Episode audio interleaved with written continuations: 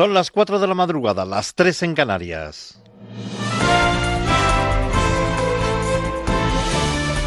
Noticias en Onda Cero. Buenas noches. Las conversaciones para buscar una solución en Cataluña han encallado y han dejado en vilo la legislatura. Juan de Dios Colmenero. Escenificación ayer en Moncloa de una suerte de aplazamiento porque los independentistas, según decía la vicepresidenta del Ejecutivo, no aceptan nuestra propuesta, nuestro documento, decía Carmen Calvo. Y en ese documento, entregado ayer mismo a los independentistas, se hablaba y se habla de mesa de partidos al margen de los presupuestos, de ámbito nacional o estatal, y en la que se pueda hablar con total libertad, añade el escrito, sobre el futuro de Cataluña, y en la que esté al frente una persona que coordine los trabajos es decir, el relator independiente que aceptaba el gobierno. Pero Carmen Calvo, a pesar de ello, a pesar de que el gobierno subía la oferta, decía que las negociaciones habían encallado porque no son aceptadas por el gobierno de Cataluña. No ha sido posible. En este punto nosotros estamos. Los gobiernos seguirán trabajando porque la responsabilidad de Cataluña es responsabilidad también del Gobierno de España, pero en el ámbito que nosotros planteamos, avanzar más y avanzar rápido en esta legislatura, que necesariamente es más corta de lo normal, de momento esta situación encalla. El diálogo encalla porque el gobierno dice ahora que la pretensión de los independentistas era la autodeterminación, algo conocido desde siempre. En cualquier caso, la vicepresidenta añadía que el gobierno no rompe diálogo alguno. Por su parte, los partidos de la oposición, Partido Popular y Ciudadanos, mantienen su convocatoria de concentración de mañana domingo en la puerta de Colón, en Madrid. José Ramón Arias. Se mantienen las razones para la convocatoria de mañana domingo en Madrid. Los dos partidos convocantes, Partido Popular y Ciudadanos, consideran que los vaivenes y la falta de sentido de Estado de Pedro Sánchez refuerzan el llamamiento que hacen a la sociedad civil para pedir elecciones, porque la legislatura, como señala el portavoz naranja del Congreso, Juan Carlos Girauta, no da para más. Una concentración en la que nosotros llamamos a todos los ciudadanos, porque todos están concernidos. Nos parece que lo que se hace pone en duda la legitimidad de las instituciones democráticas, premia a los que han dado un golpe de Estado y además pone en evidencia la emergencia nacional la absoluta urgencia de convocar unas elecciones y aclarar esto, ¿no? El Partido Popular desconfía por completo del gobierno y considera que las rectificaciones del Ejecutivo Sánchez son puro teatro. Según el diputado popular Carlos Floriano, es un gobierno mentiroso que dice ahora que no sabía que los independentistas quieren la independencia. No se les puede creer cuando dicen que rompen, no les podemos creer. Son el gobierno de la mentira. Mantienen su relator, mantienen la mesa, marginan al Parlamento y encima mienten diciendo que ahora se han enterado de que los independentistas quieren el derecho de autodeterminación. Son el gobierno de la mentira. No les podemos creer y por eso la movilización del domingo es más importante y es más necesaria que nunca. En un llamamiento conjunto a los españoles, Partido Popular y Ciudadanos han acordado que al final del acto de mañana se lea un manifiesto por parte de miembros de la sociedad civil. Dan la bienvenida a la concentración a todos los que respetan la Constitución y la democracia y rechazan su presencia en la misma a aquellos grupos que no defiendan sus valores. Una persona ha muerto, seis han resultado heridas de gravedad, 15 de carácter menos grave y 37 leves en el accidente ferroviario ocurrido al chocar frontalmente dos trenes cerca del antiguo apeadero de Castelguil, entre San Vicente de Castellet y Manresa. Uno de los afectados en el accidente ha relatado lo ocurrido. Hemos salido y nada, el tren estaba destrozado, el tren estaba hecho cachos. Y ha empezado a salir gente, han empezado a sacar gente con piernas rotas, gente con la cara hecha con la cara destrozada. Y en página internacional recordemos que el presidente de Estados Unidos, Donald Trump, ha anunciado que su segunda cumbre con el líder norcoreano Kim Jong-un tendrá lugar en la capital vietnamita de Hanoi el 27 y el 28 de febrero. Y en la información deportiva destacamos un partido adelantado de la vigésimo tercera jornada de Liga en Primera División. Una jornada que ha comenzado con ese partido entre el Valladolid y el Villarreal que han empatado a cero. En Segunda División se ha disputado también un partido cuyo resultado ha sido de Sporting de Gijón 0, Osasuna 2. Volvemos con la información en la sintonía de Onda Cero a las 5 de la madrugada, cuando sean las 4 en Canarias. Síguenos por internet en ondacero.es.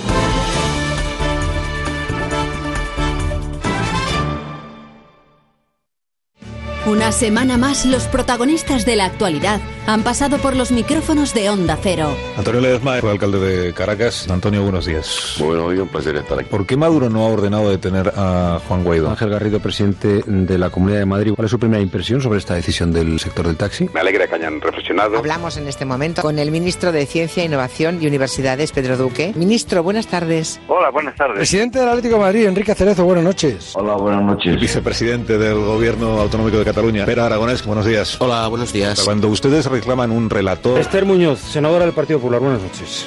Hola, buenas noches, Juan Ramón. Usted ha dicho esto, ¿no? Yo he dicho Noticia eso. de estos últimos minutos es que el señor Moreno Bonilla acudirá a la manifestación. Señor Moreno Bonilla, buenos días. Buenos días, Carlos. Ángel Gabilondo, que es el portavoz del Grupo Socialista en la Asamblea Autonómica Madrileña y el candidato a la presidencia de la Comunidad de Madrid en las elecciones del próximo mes de mayo. Buenos días. Hola, buenos días. La celebridad de la semana, o sea, el hombre de- del momento. Jesús Vidal. Buenos días, Jesús. Buenos días, Carlos. Te mereces esta radio. Onda Cero, tu radio.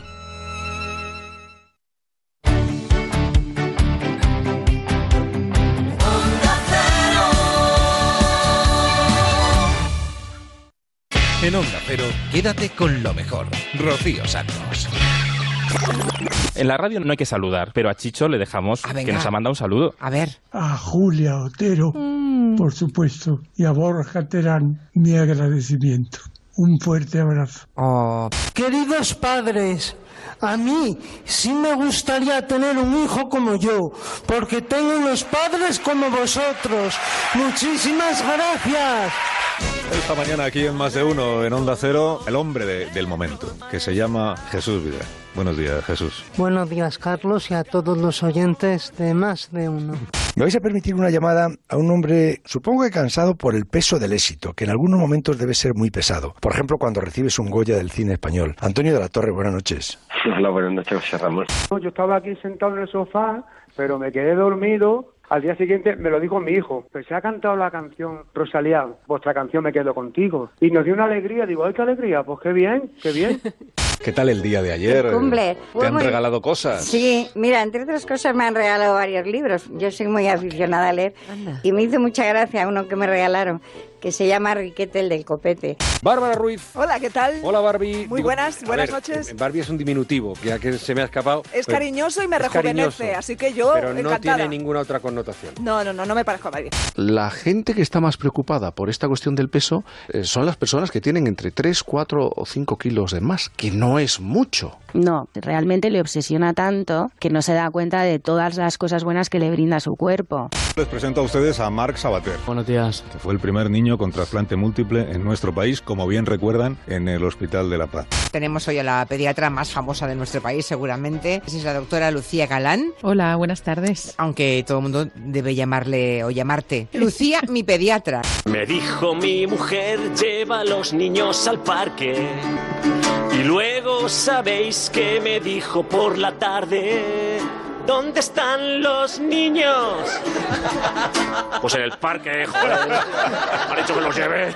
¿Y tú qué quieres ser de mayor? Yo cualquier cosa menos usted. Paula le había contestado una vez así a un tío de su madre que tenía bigote y le había caído una bronca que aún se acuerdan ella, la madre y el del bigote.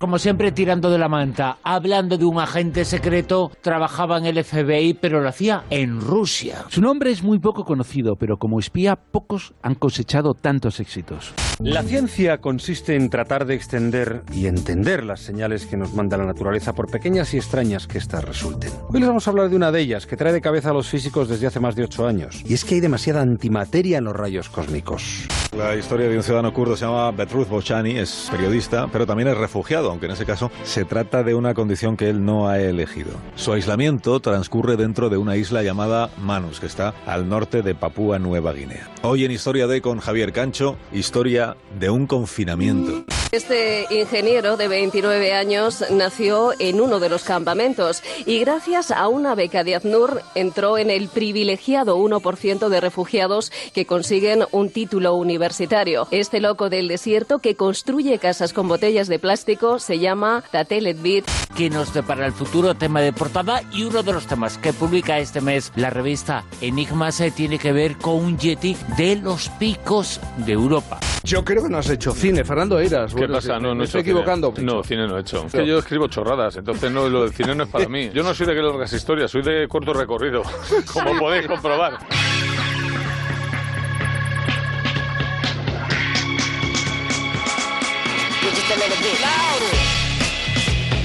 En Onda Cero, quédate con lo mejor.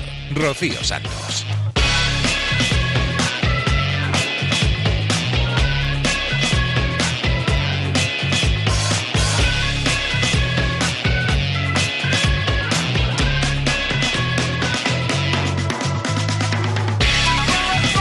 Muy buenas noches a todos, bienvenidos a Quédate con lo mejor. Este es el programa resumen de Onda Cero. Aquí vamos a pasar las próximas dos horas recuperando los buenos momentos que hemos vivido en los últimos días en esta casa. Momentos que hablan de cine, como ya hemos podido escuchar en este breve resumen del resumen.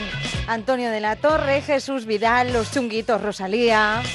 Hablaremos un poco de la gala de los Goya, pero poco, ¿eh? porque tenemos muchísimas cosas más. Nos iremos a la Rosa de los Vientos, a Por fin no es lunes, a Julia en la Onda, el transistor. Y hablando del transistor, por ahí vamos a empezar, por el transistor. Quisimos ser casi casi los primerísimos en felicitar a Antonio de la Torre desde el transistor con José Ramón de la Morena por ese Goya al mejor actor protagonista. ¿Estás cansado?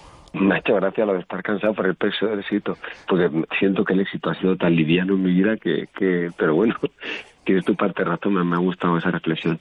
Eh, bueno, estoy cansado sí de, de, ha sido un fin de semana muy intenso, luego ¿A bueno, qué hora te acostaste el día de la gala? A las siete y media de la mañana. Sí, porque luego, ¿qué, qué pasa? Que empiezan las fiestas. 7:40, Sí, para ser exacto. aquí se hacen fiestas como las que se hacen en, en los Oscars y en todos esos. eh. No, no lo sé, nunca he tenido la suerte de ir a los Oscars, pero bueno, en... Ya irás, ya irás, yo te llamaré. Bueno, ya bueno, irás. gracias. Sí, siempre hay, bueno, eh, normalmente está la celebración cuando sucedía en Madrid, luego algunas productoras, las de las películas, suelen hacer fiestas también, pues para gente que no había podido asistir a la gala y quería seguirla, etcétera. Y bueno, pues... Eh, ¿Y dónde fuiste? ¿Dónde, dónde fuiste? esta eh, noche, bueno, eh, fui al... mm, primero estuve en el Ciber, bueno, primero hay una cosa, cu- cuando ganas el premio te tiras ahí dos horas y media ahí de paseillo, de un medio, de otro, en directo, rueda de prensa y tal, que bueno, que lo haces en plena euforia, con lo cual lo haces encantado. Luego estuve un rato ahí en el Cibes, en donde, en Sevilla, que había un cóctel ahí que organizaba la academia, estuve un ratín, y luego me fui al Palacio Villa Luisa, una fiesta que, que organizó Orson Salazar, el, el marido de Paz Vega. Sí. ¿So- soplaste, soplaste mucho, Antonio? Mm, ¿Te fuiste, te fuiste caliente? De, Cuenta la leyenda que una vez le hiciste una pregunta a Valentino Pérez y él dijo, bueno, bueno, yo esas cosas no sé qué se salió así, que no me acuerdo cómo. Pero voy a- voy a responderte, te, te digo, lo que te dijo Florentino Pérez, te digo lo mismo yo. Pero vamos a ver, olvídate manera que, olvídate que tú querías ser, olvídate que fuiste periodista deportivo, olvídate eso, olvídate No eso. lo he podido superar, es que eso es, es un trauma, está, está ahí metido el primer deportivo, es Sí. algo que te marca para siempre. A mí me encantó el reino. Eh, La, la vi en el Kinépolis, ¿sabes? Ah, qué bueno. Tengo un, Buen tengo- para verla así. tengo un recuerdo, un recuerdo fantástico de esa peli. No, no, no, lo curramos mucho, ¿eh? hablamos, o sea, te hubiera gustado la nómina de, de gente con la que, o sea, nos vimos con políticos, empresarios, jueces, periodistas. ¿Es verdad que hablaste con el bigotes?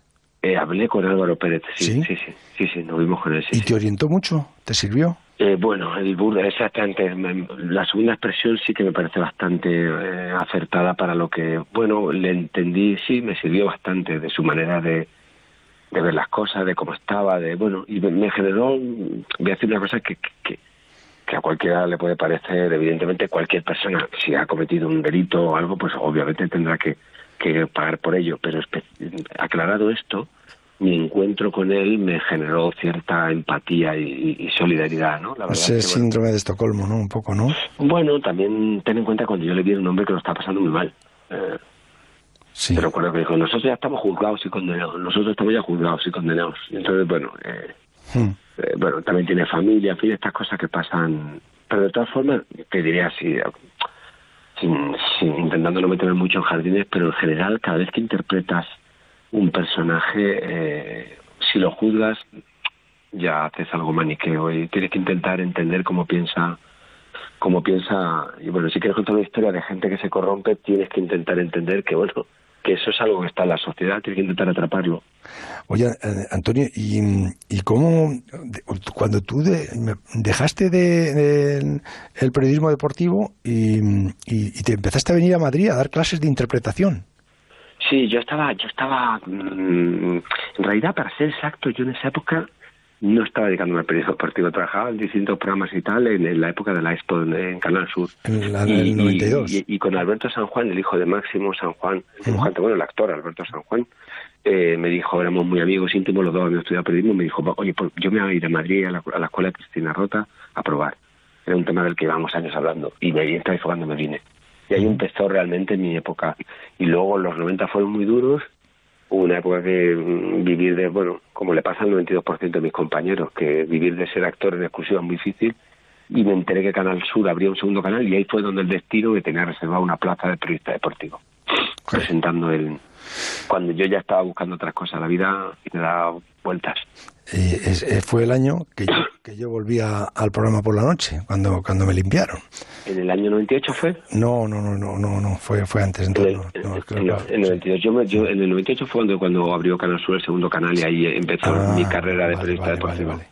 que mm, hablas despacio porque están los niños dormidos, ¿no?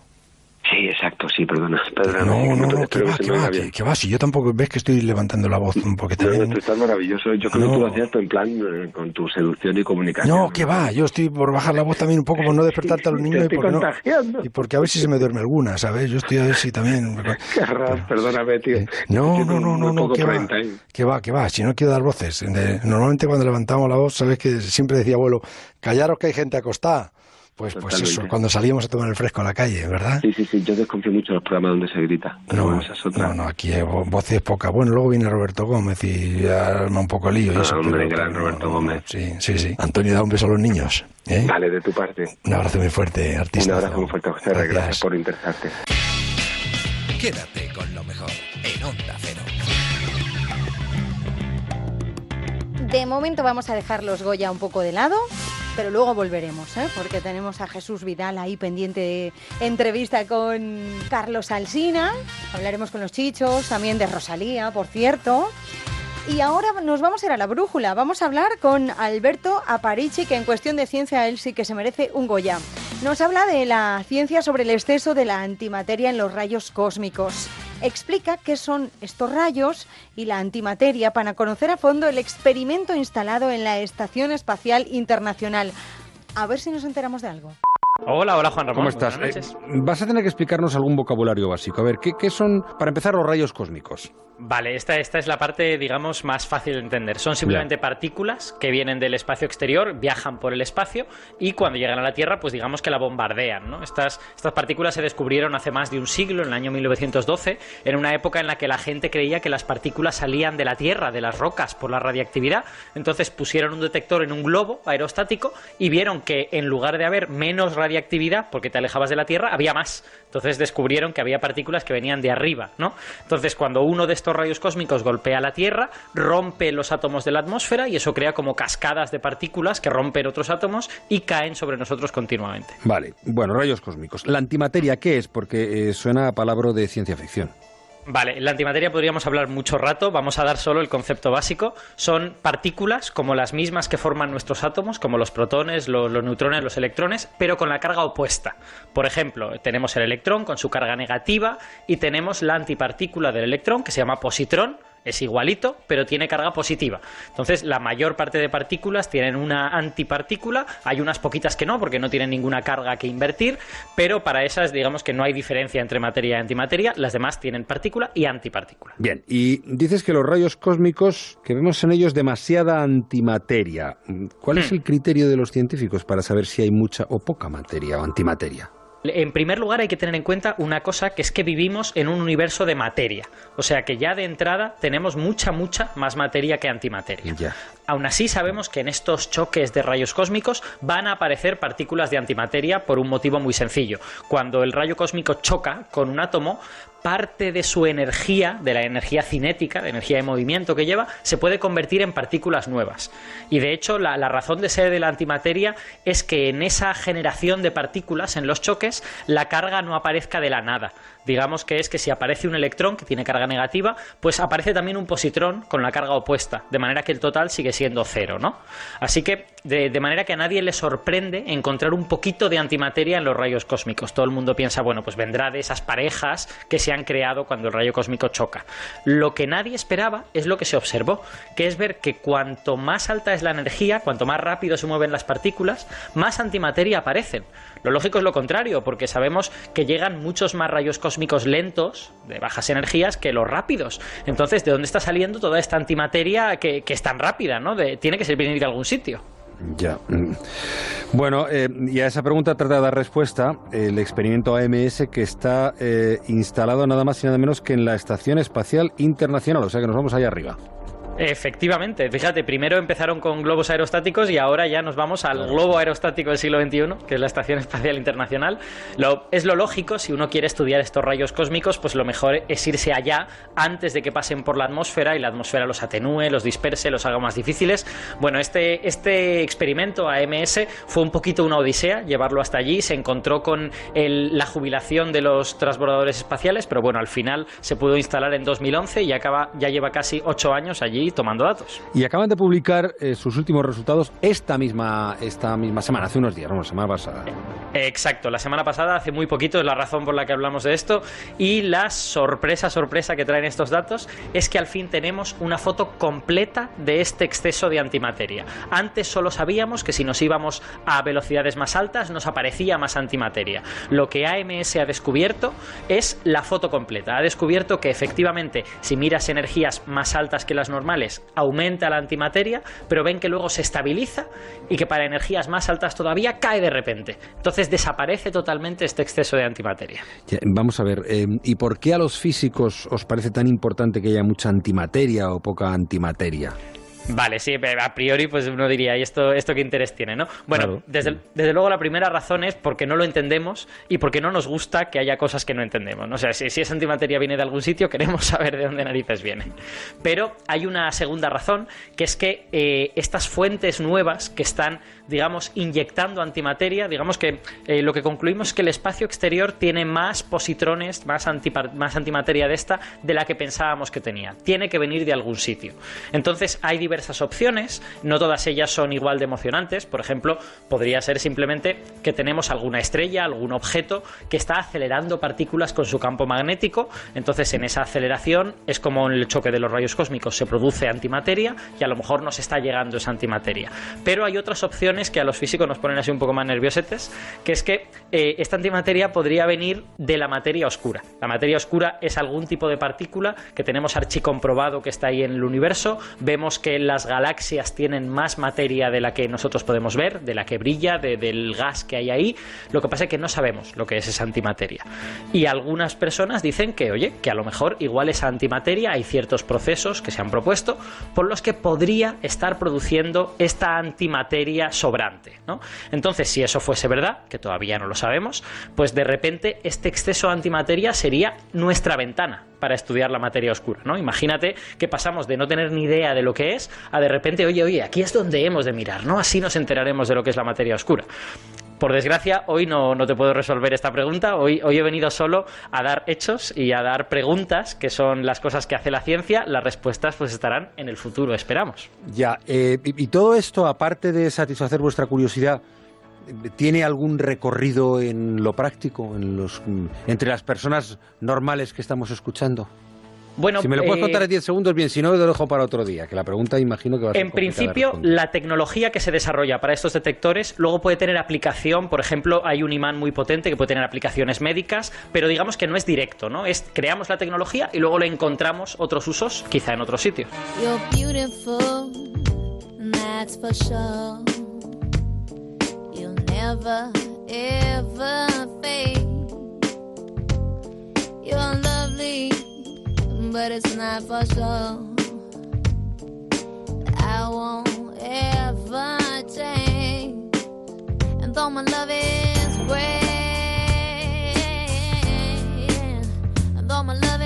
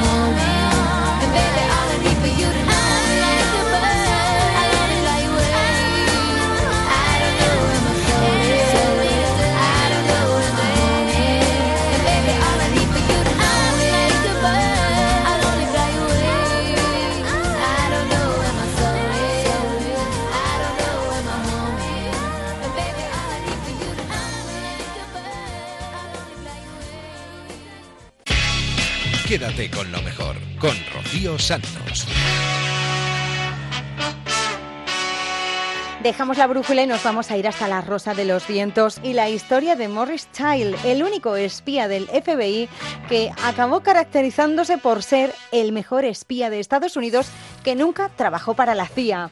Detrás de él hay una historia curiosa que habla de cómo el FBI, encargado del espionaje interior en Estados Unidos, se saltó todas las normas y dispuso de un agente operando en el extranjero, con el consiguiente cabreo de la CIA.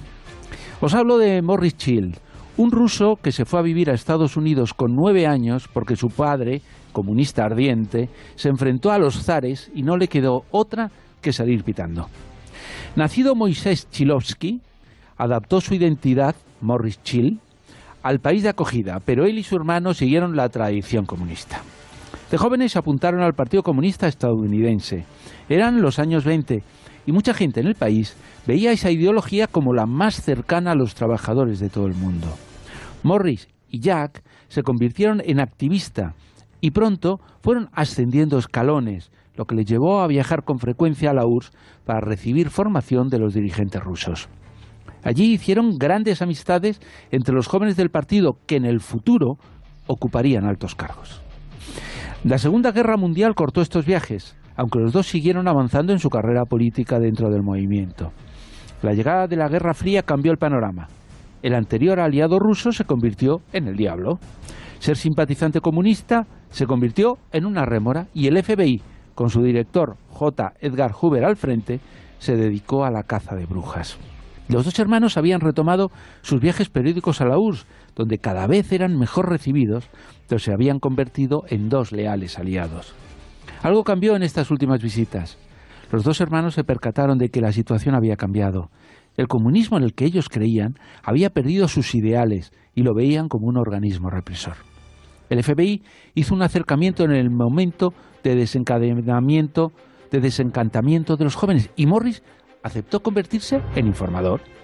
Para que no le descubrieran, nunca hacía preguntas sospechosas ni se interesaba por temas especiales. Solo escuchaba a sus amigos, cada vez más influyentes, que hablaban con ellos con total tranquilidad. Un día, Hoover acudió a la Casa Blanca con un informe sobre la URSS y todos se rieron. Sabían por su obsesión de ser ingrediente en todas las ensaladas.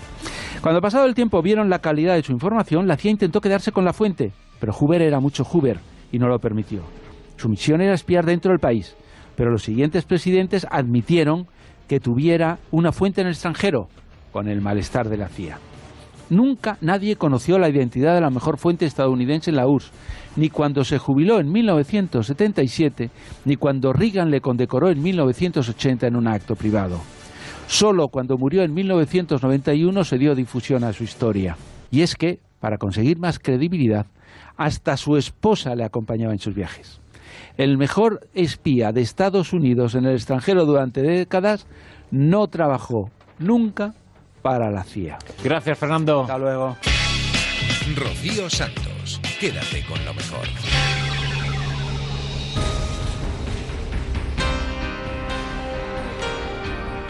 En La Rosa de los Vientos hay una sección que nos pone los pelos de punta, que es Ecos del Pasado, con Laura Falcó Lara. En esa sección, hace unas semanas, hablaron de los fantasmas que resultan agresivos. Y algunos ejemplos para conocer hasta qué punto pueden llegar a serlo.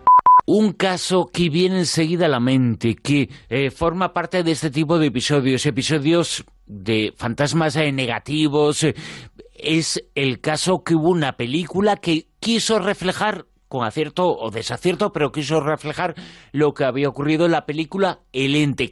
Y El Ente está basado en un caso real. Efectivamente, fue un caso de los más famosos de los años 70. El caso lo protagonizó Doris eh, Breither, que sufría agresiones constantes delante de toda su familia. Además, agresiones no solamente de violencia, sino incluso de violaciones. O sea, imagínate el, el ser atacada en ese sentido, violada por un ente que no puedes ver. Esta mujer, que era madre de cuatro hijos, conoce a Barry Taff y a, eh, a Kerry Gaynor eh, después de que una amiga suya les escucha en una conversación en una, en una librería hablando precisamente eh, de que estaban pues realizando experimentos con temas paranormales para el campo de UCLA. En ese momento esta amiga eh, les dice que tiene una amiga suya que está pasando por un calvario y que a ver si pueden ayudarla. Ellos en este caso pues se dirigen a la, a la casa, la entrevistan, recogen las declaraciones de Doris el 22 de agosto exactamente de 1974 y ella ya les cuenta, previo a lo que les está ocurriendo, un poco su historia. Es una mujer que había sufrido diferentes abusos físicos, incluso había pasado por periodos de ingestión de sustancias tóxicas, había tenido una infancia traumática. Todo eso parece que en algunos de estos casos ah, ayuda a incrementar este tipo de fenómenos. El caso es que eh, los investigadores también se dan cuenta que hay una relación no demasiado buena de Doris con sus hijos. Es decir, todo el entorno parece que facilita que haya eh, mal rollo, o sea, que sea un hogar desestructurado, un hogar eh, donde la negatividad parece que está a flor de piel, ¿no? Como te decía, parece que eh, en estos casos de entes eh, negativos que agreden tiene mucho que ver con el background, o sea, con lo que llevan arrastrando la familia eh, en ese sentido, ¿no? Pero este caso realmente es brutal porque Breeder es atacada, violada por una entidad invisible. Ella llega a decir que son tres hombres la que la asaltan, dos bajitos que la paralizan y la inmovilizan sujetándola de brazos y piernas y un ente enorme que dice que la penetra y que la viola en diversas ocasiones. Imagínate el terror. De hecho, incluso uno de sus hijos adolescentes es lanzado a través de la habitación volando por los aires cuando intenta ayudar a su madre en una de estas situaciones. En Onda Cero, quédate con lo mejor. Rocío Santos. Lo que yo os decía antes, los pelos de punta. Seguimos en La Rosa de los Vientos, ahora con la revista Enigmas y con Fran Renedo, que es el autor de un artículo que habla del Yeti en los picos de Europa. La osa de Andara es un personaje que para algunos eh, le de mitológico, legendario, ¿no? Pero cuando una persona se dedica a hacer el trabajo de campo y acude a aquellos pueblos perdidos por las estribaciones de los picos de Europa, pueblos verdaderamente recovecos y apartados, ¿no? Como eh, pueden ser La Quintana, Vejes o Tresviso, la gente mayor del lugar la tiene, bueno, pues viene en cuenta, ¿no? Cuando te relatan narraciones de encuentros de sus mayores eh, por aquellos riscos con un extraño ser que muchos tienen medio humano, medio bestia, ¿no? Y que bien podríamos denominar como el abominable o eh, hombre de las nieves de los picos de Europa, Bruno. Es como el Yeti de los picos de Europa. Y toda la cornisa cantábrica y toda la parte norte de la península tiene esas eh, leyendas. eh, está en Navarra, en parte de Aragón, la historia del Baxajaun, un poquito más allá, la historia del Simiot. eh, son similares, son como yetis eh, peninsulares que no solamente están en los relatos y en la mitología, en las leyendas, sino que hay testigos que dicen haberlos visto. Exactamente, y como bien dices, muchas veces se, se, se le encajan lo que es las leyendas o la mitología de que ciertas regiones, ¿no? Como aquí puede ser Cantabria. Pero como te digo, eh, nosotros entrevistando incluso a, a ancianos de los lugares de Vejes o Trevisos, que son diminutas aldeas eh, de- perdidas en, en aquellas alturas de los picos de Europa que muchas veces sobrepasan los 2.000 metros de altura, nos cuentan cómo, eh, como te digo, sus eh, antepasados narraban al calor de la lumbre esos encuentros con ese ser de una estatura bastante elevada, ¿no? De unas dimensiones, pues eh, ciertamente eh, eh, grandes, enormes, y que estaba totalmente cubierta de pelo. Por ese, por eso, por llevar un- una especie de piel, ¿no? Y unos y un zurrón a modo eh, de, bandolera, muchos lo tenían como una hembra, y por eso eh, el apodo de la osa de Ándara, ¿no? La osa que discurre por eh, esa sierra cercana de Ándara, que es eh, el macizo eh, oriental de los picos de Europa, Bruno. Tanto el Yeti como el abominable de las nieves, como en Pakistán y Afganistán, como en Rusia, los Alma, todos estos eh, seres eh, existen y la gente los ha visto y la gente los ha descrito. Otra cosa es eh, lo que sean. Hay dos teorías. por un lado, que se tratan de alguna especie de oso y por otro, que se trata de alguna especie de superviviente de antiguos seres humanos. Y precisamente la zona de los picos de Europa es el lugar en el que habitaron hace 20, 30, 10.000 años otras humanidades y otros ancestros humanos. Eh, Exactamente, bueno, y incluso aquí, en- en- como te digo, en los eh, testimonios recogidos en estos pueblos apartados, podríamos disponer de una tercera hipótesis, ¿no?, a las que tú has aludido. Y es que una vecina, una vecina de aquellos pueblos eh, que padecía una afección llamada insurtismo, que, eh, bueno, pues eh, consta que crecía mucho vello, eh, mucho vello corporal a lo largo de, de- su cuerpo, ¿no?, pues eh, avergonzada un tanto y un tanto pues eh, eh, eh, arrinconada por sus vecinos, huyó a esas estribaciones de, de los montes, de aquellos picos tan escarpados y tan distantes, y estuvo viviendo un poquito allí, pues eh, bueno, pues eh, un tanto amedrentada, ¿no? Por esas burlas que hacían los vecinos. Incluso muchos de ellos la ponían nombre y apellidos, y en el artículo de la revista Enigmas, bueno, pues eh, eh, un poquito la historia, esa teoría en cuestión. Fran Renedo, muchísimas eh, gracias eh, por este artículo, por estos minutos en la Rosa de los Vientos y por esas investigaciones eh, tan fantásticas que has eh, realizado sobre este ser entre la mitología y la realidad. Gracias, Fran. Gracias a vosotros, un abrazo. Summer has come and passed. The innocent can never last. Wake me up when September ends. Like my father's come to pass. Seven years has gone so fast. Wake me up when September ends. Here comes the rain again, falling from the stars, drenched in again, becoming who we are. As my memory rests, but never forgets what I lost. Wake me up when September ends.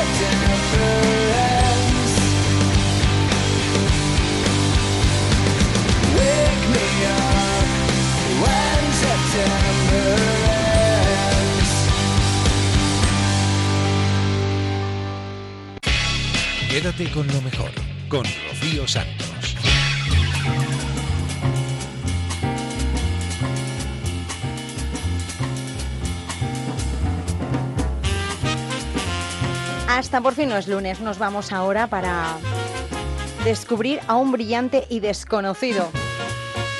Le llaman el loco del desierto, construye casas con botellas de plástico. En realidad él se llama Tate Leviv y nos escucha nada más y nada menos que desde Auser, que es uno de los campamentos de refugiados de Tinduf. Tate, buenos días. Hola, buenos días. Buenos días. ¿Cómo estás?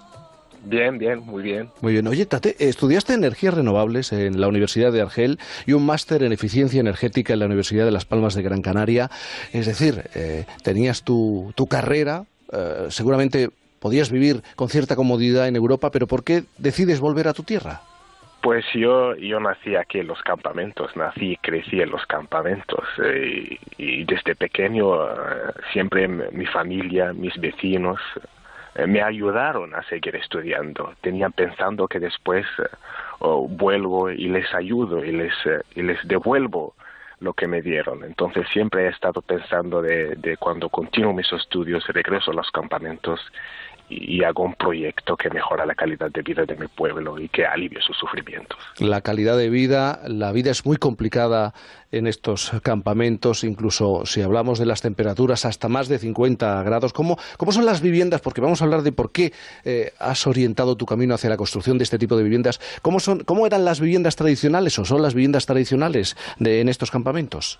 Pues las viviendas tradicionales aquí son de adobe, de adobe y el techo es de chapas metálicas. Eh, el adobe aquí en los campamentos, la tierra contiene un grado elevado de sanil- sanalidad, tiene mucha sal. Entonces eso hace que el adobe sea muy frágil, no resiste, no resiste la lluvia. También el techo es de chapas metálicas y, y las chapas metálicas son conocidas como los mejores conductores del calor. Entonces, eh, cuando llega el verano, esta vivienda se convierte en un horno. Mm. ¿Y cómo te paras en determinado momento en algo que está tan cerca de nosotros como una botella de plástico? Pues después de terminar mis estudios eh, de eficiencia energética, regresé a los campamentos eh, y la idea en principio era eh, construir una vivienda de adobe con, una, con un techo de bóveda nubia. Empecé a construir la bóveda y encontré un- un- dificultades porque requiere cálculos matemáticos y un poco complicado. Entonces yo no tenía experiencia de construir una bóveda nubia. Después pasé a otra idea y es intentar crear un techo verde eh, encima de las chapas metálicas. Recogí varias botellas de plástico, las rellené por arena y puse plantas y lo puse encima de las chapas metálicas. No funcionó la idea debido a que hace mucha calor y se quemaron las plantas, pero eso eh, me llevó a otra idea que quedaron muchas botellas de plástico alrededor de casa y decidí construir la primera vivienda pa- para mi abuela de estas botellas de plástico rellenas de arena. Cuando se lo explicaste a tu abuelo, tu abuelo no entendió nada. En realidad, en principio, nadie creía que, que- que- que se puede construir eh, con botellas de plástico, pero mi abuela me, me- me apoyó desde el principio. ¿Y cuando la vio terminada? Pues eh, se puso muy feliz en realidad, mi abuela, se puso muy feliz. Ujú. Tate, ¿y qué características tienen esas viviendas? ¿Cuántas botellas necesitas para construir una de ellas? Pues el- cada vivienda requiere 6.000 botellas de plástico. Una vivienda de, de planta redonda, de 4 metros de diámetro y de una altura de 3 metros. La vivienda también contiene aislantes térmicos por dentro que reducen menos flujo de calor, contiene dos techos, entre los dos techos una ventilación de aire. El primer techo es de esterillas y el segundo es de una capa de cemento inclinada. ¿Utilizas para rellenar esas botellas que arena, cemento? Sí, a la- las botellas de plástico rellenas de arena, porque la idea es construir una, una construcción muy simple y de materiales locales. Locales. Entonces, la arena en el desierto sobra. Es muy fácil rellenar botellas de plástico de arena. ¿Y cuánto baja la temperatura con este tipo de construcciones, con esta idea tuya? Pues eh, la diferencia de temperatura entre la- la- las viviendas de botellas de plástico con tres techos y con las, cara- las características estas eh, y con otra vivienda de, de- de adobe con chapas metálicas, más o menos 3 grados. 3 y llega hasta 4. Empezaste con tu abuela, pero yo sé que, bueno, la gente empezó a mirar esa vivienda, esa construcción, y en principio eso de las casas circulares no lo entendía muy bien. Sí, en principio había muchas dificultades. Muchos se rechazaron la construcción de planta redonda, porque aquí en los campamentos todas las viviendas son de planta cuadrada. Y ellos también les preocupa mucho las alfombras, porque no hay fo- alfombras redondas.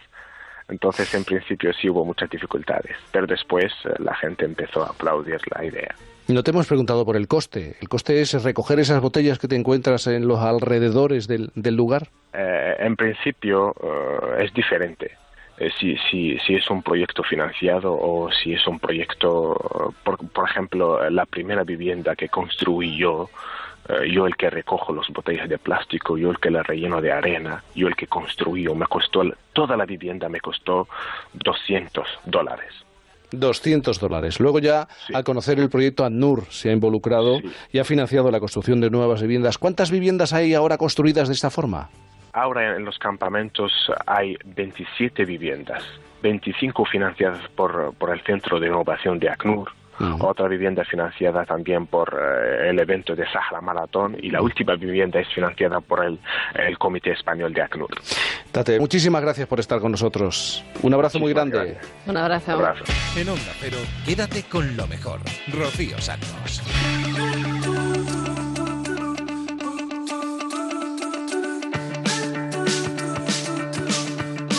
Ella estaba a punto de cumplir los 30 años, había hecho de todo para adelgazar, dietas, tratamientos, médicos. Para su cumple, su chico le regaló un bono de entrenamiento personal y eso fue el comienzo del cambio.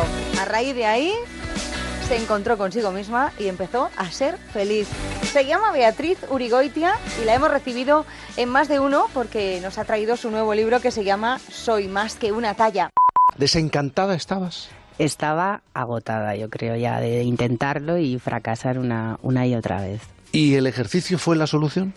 El ejercicio fue parte del cambio, parte importante del cambio. Porque la autoestima es otra pata de, de esta evolución. Efectivamente. O sea, es un, un cambio de hábitos y un cambio de mentalidad. Fue todo, el conjunto, lo que, lo que me hizo encontrar, el, como dice el subtítulo del libro, Buscando ser gran, encontré ser feliz. Eh, claro, ser porque feliz. tú lo que quieres transmitir es que en este proceso, en esta, para muchas personas es una lucha, por fin encontraste también la felicidad.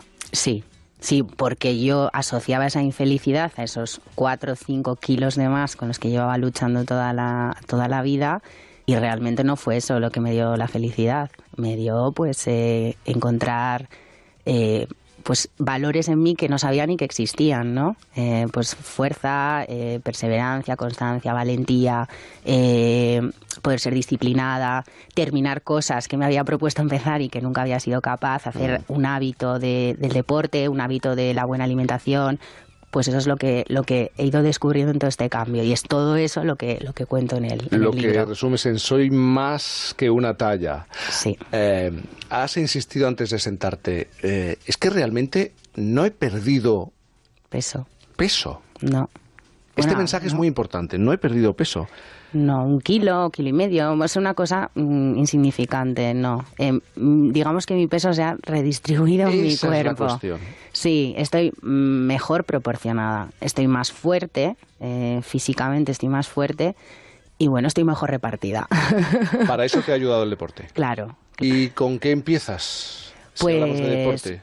¿Cómo te acercas a...? ¿Tú antes hacías deporte? No, yo no hacía nada. Mi chico sí, mi chico es eh, un, un adicto al Sí. gimnasio. Bueno, no un adicto, pero es un tío muy constante, le Sí. gusta mucho el fitness. Y yo lo había intentado con él y nada. Hay capítulos del libro, ¿no? Mi primer intento cuando salí a correr, mi primer intento cuando llegas a un gimnasio la primera vez, cómo te sientes.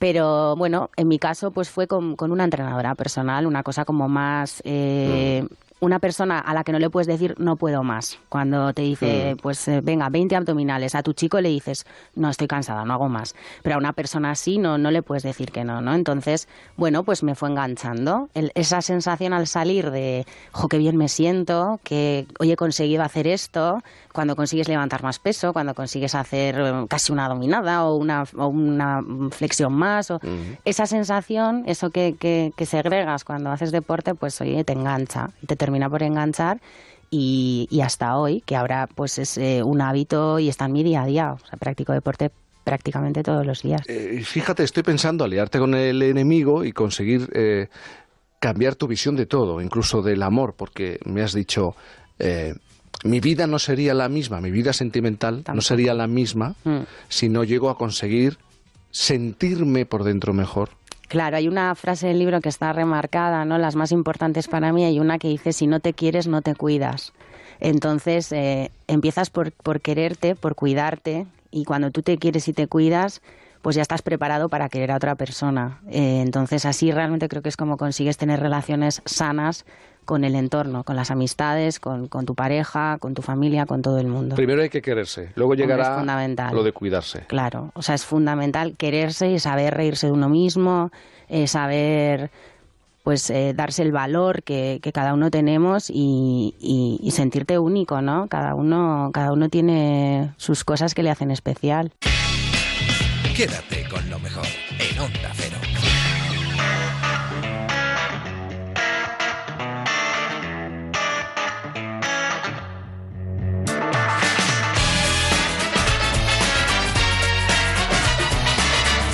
Y vamos a ponerle punto y final a esta primera hora del programa con Fernando Eiras y con su extra actualidad, que ya sabéis que él le da siempre una vuelta de tuerca más a esa actualidad que nos trae de cabeza y nos cuenta titulares que no leeremos en los periódicos. Y yo vengo aquí a desmentir una opinión que está muy extendida y es la de que los jugadores de fútbol americano son bobos. Y esto no es así. Tienen cerebro. No hay más que escuchar las declaraciones del quarterback de los Philadelphia Eagles, Michael Vick, Ay, quien ay. Yo tengo dos armas: mis brazos, mis piernas y mi cerebro. Tiene, tiene cerebro, lo que no sabes contar, pero cerebro tiene. Eh, es que las matemáticas se las traen. Algo parecido le pasaba a Terry Bradshaw, mítico jugador del Louisiana Tech, pero, pero a él lo que no se le daba bien no eran las matemáticas, eran los sinónimos. Atención. Puedo ser tonto, pero no soy estúpido. Ea. Bueno, bueno. Os recuerdo que estamos hablando de los jugadores de fútbol americano, no de que los gemeliers hayan vuelto a pasapalabra, ¿vale? Por si tenéis alguna duda. Que nada, os recuerdo también que en la madrugada del domingo al lunes se juega la Super Bowl y que estoy intentando desmontar la mala fama que tienen los jugadores de fútbol americano de ser medio lelos. Y de fútbol también. Que, bueno, en este Porque caso de fútbol también americano. Tú has lanzado varios. Hay algunos, hay de Eh, todo, sí. como en botica, pero bueno, que, que desmontar que sean medio lelos los futbolistas americanos eh, no, es, no es tarea fácil, la verdad. Pero es más comprensible si conocemos a sus entrenadores. Vamos a por ellos. Por ejemplo, Bill Peterson, entrenador de los Seminolas de Florida, Mm. entrenaba a sus jugadores con este tipo de estrategias. Ahí va. Emparejaos de tres en tres y luego os alineáis en círculos. Es para volverse tonto. Yo veo jugadores por el campo ahí como idiotas para y. Emparejados de tres en tres. Pareja- y luego, os alineáis hacéis en círculo. línea en En círculo. efectivamente. Eh, pero siguiendo con las indicaciones de este entrenador, Bill Peterson, un cracker, una vez le ordenó a sus jugadores en un entrenamiento lo siguiente. Chicos, poneos en fila por orden alfabético de peso. Eh, lo cual dice muy poco del conocimiento del alfabeto de este entrenador, a no ser que fuera de la A de asquerosamente gordo a la Z de super canijo, yo qué sé. Pero vamos, como dijo en un partido de fútbol americano el comentarista deportivo Joe Teisman, en el fútbol americano no debemos hablar de que haya genios, porque genios solo ha habido uno, Norman Einstein. Date, date en el Stein, date. En fin, vamos que vamos que mañana por la noche a las 12, 12 y media del lunes, los aficionados al fútbol americano podrán ver la Super Bowl. Los que hay. Los que hay, los que hay, que En son, España, oye, hay- sí. los que hay en España, que serán los que los que lo escuchan, ¿vale? Y a mí solo me queda desearle mucha suerte a los dos equipos, o como dijo el jugador de los Baltimore Ravens, Ray Lewis, recordad, no tenéis que ganar el partido, simplemente no lo perdáis. Que yo, que yo creo que tampoco se refería a que lo empataran, pero bueno, va. ¿Os acordáis de Antonio Gasset? Hombre, claro. Antonio Gasset Dubois fue durante muchos años director y presentador del Sí. espacio Días de Cine y se hizo bastante popular por sus peculiares pasos a publicidad. Va, aquí va un ejemplo. Llega el momento de la publicidad. Disfrutad del cine si podéis. Si no, también tenéis la música, la literatura o incluso la historia, a no ser que queráis ser presidente del gobierno. En aquel entonces era Aznar. Pero, yo creo que yo creo que iba más por George W. Bush. Esto, Pero es un personaje fascinante. este hombre, vamos, yo le conocí y tengo de anécdotas, pero serán para mi libro, ¿sabes? No voy a empezar aquí. Hombre, a- pero cuéntame alguna. No, pero vamos con otro ejemplo de, de paso a publicidad. Llegó la pausa publicitaria, propicia siempre para urgencias del tipo que sean, como por ejemplo, llamar a la mujer de un amigo íntimo aprovechando que él está de viaje.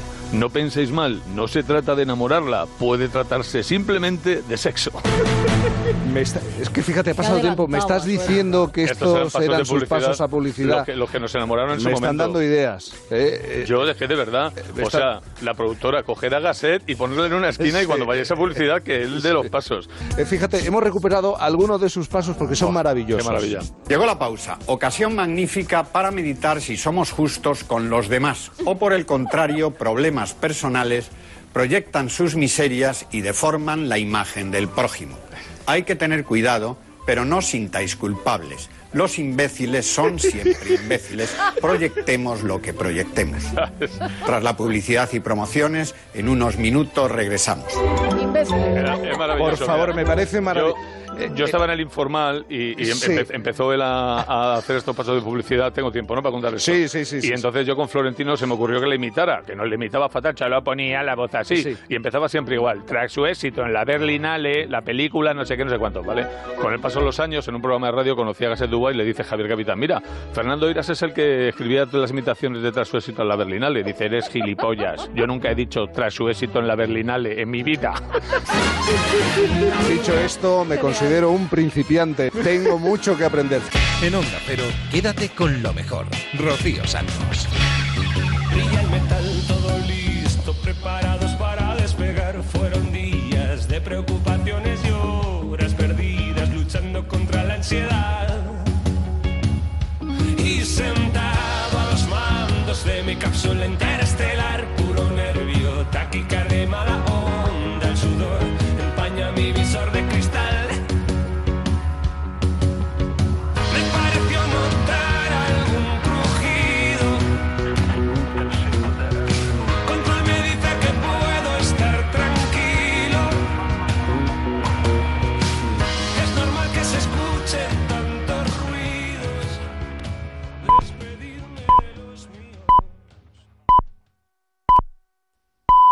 Son las 5 de la madrugada, las 4 en Canarias.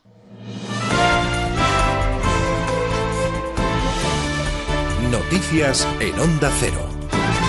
Hola, muy buenas noches. En noticia de esta madrugada, el presidente de Estados Unidos, Donald Trump, ha anunciado que su segunda cumbre con el líder norcoreano Kim Jong-un tendrá lugar en la capital vietnamita de Hanoi el 27 y el 28 de febrero. Lo ha comunicado a través de su cuenta oficial de Twitter.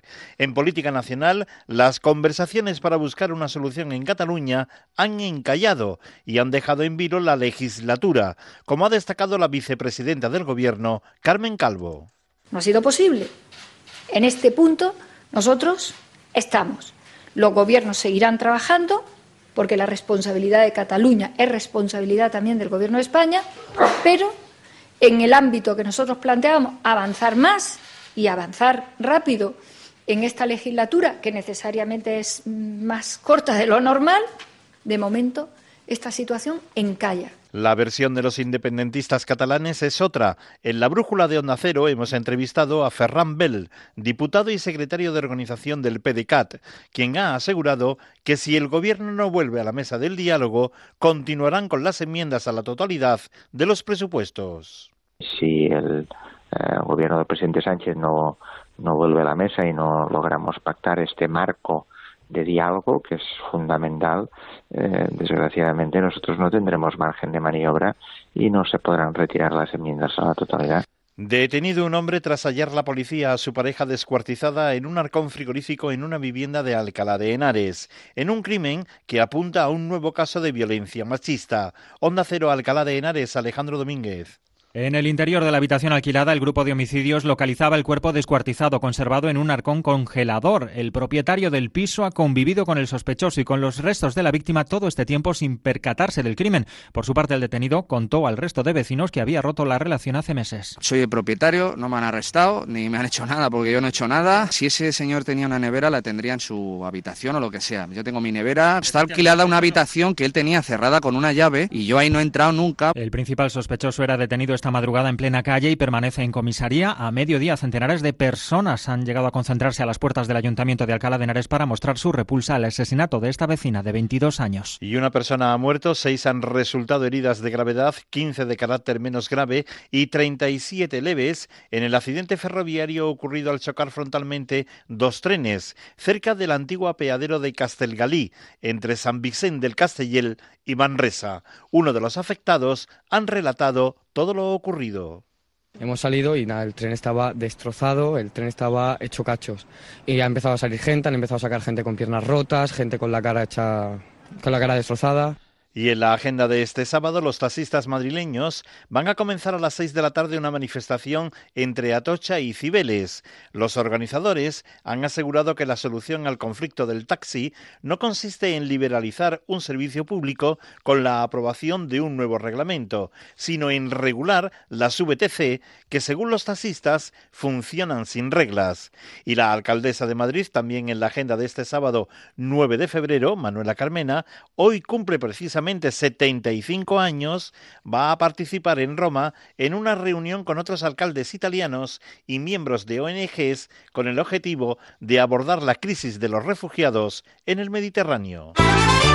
Y en la información deportiva destacamos que este sábado a las cuatro y cuarto de la tarde se disputa el partido de liga entre el Atlético de Madrid y el Real Madrid en el Wanda Metropolitano, correspondiente a la vigésimo tercera jornada de liga en Primera División.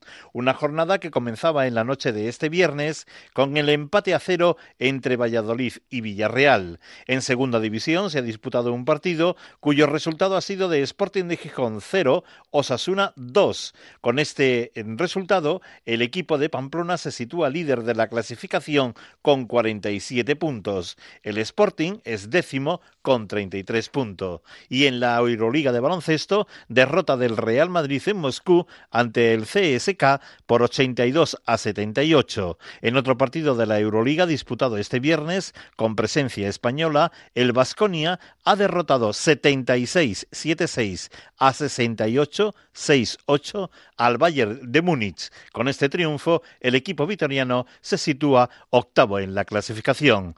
Las noticias vuelven en la sintonía de Onda Cero cuando sean las 6 de la madrugada, las 5 en Canarias. Síguenos por internet en ondacero.es.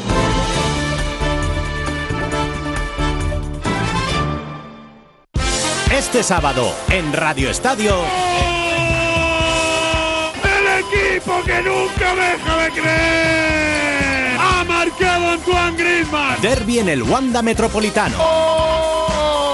¿De quién? ¡El Madrid! ¡El Madrid! ¡Lucas, Lucas, Lucas, Lucas! Lucas. Atlético de Madrid, Real Madrid. Además, Español Rayo Vallecano, Girona Huesca y atención especial a los encuentros de Segunda División. Este sábado, desde las tres y media de la tarde, Radio Estadio. Héctor Fernández, Javier Ruiz Taboada y las mejores voces del deporte y el domingo el resto de encuentros de la jornada. Te mereces esta radio. Onda Cero, tu radio.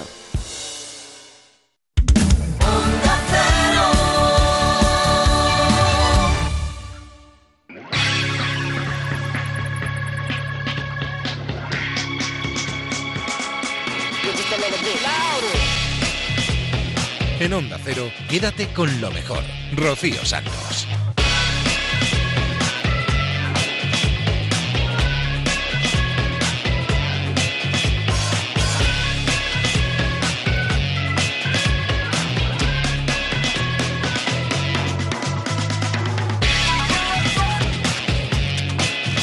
La película El Reino se llevó siete de los 11 galardones a los que estaba nominada en la pasada gala de los premios Goya el sábado pasado.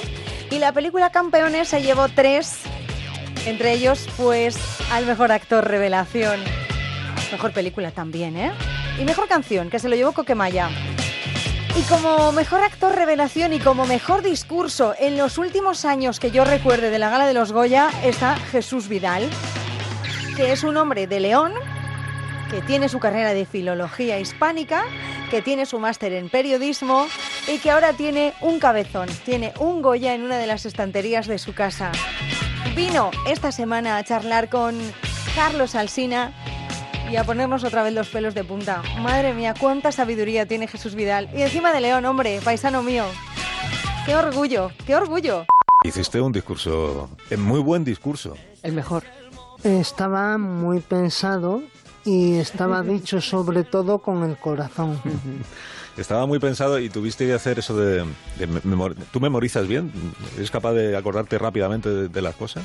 Mm, repentizó ba- bastante Ajá. bien, sí.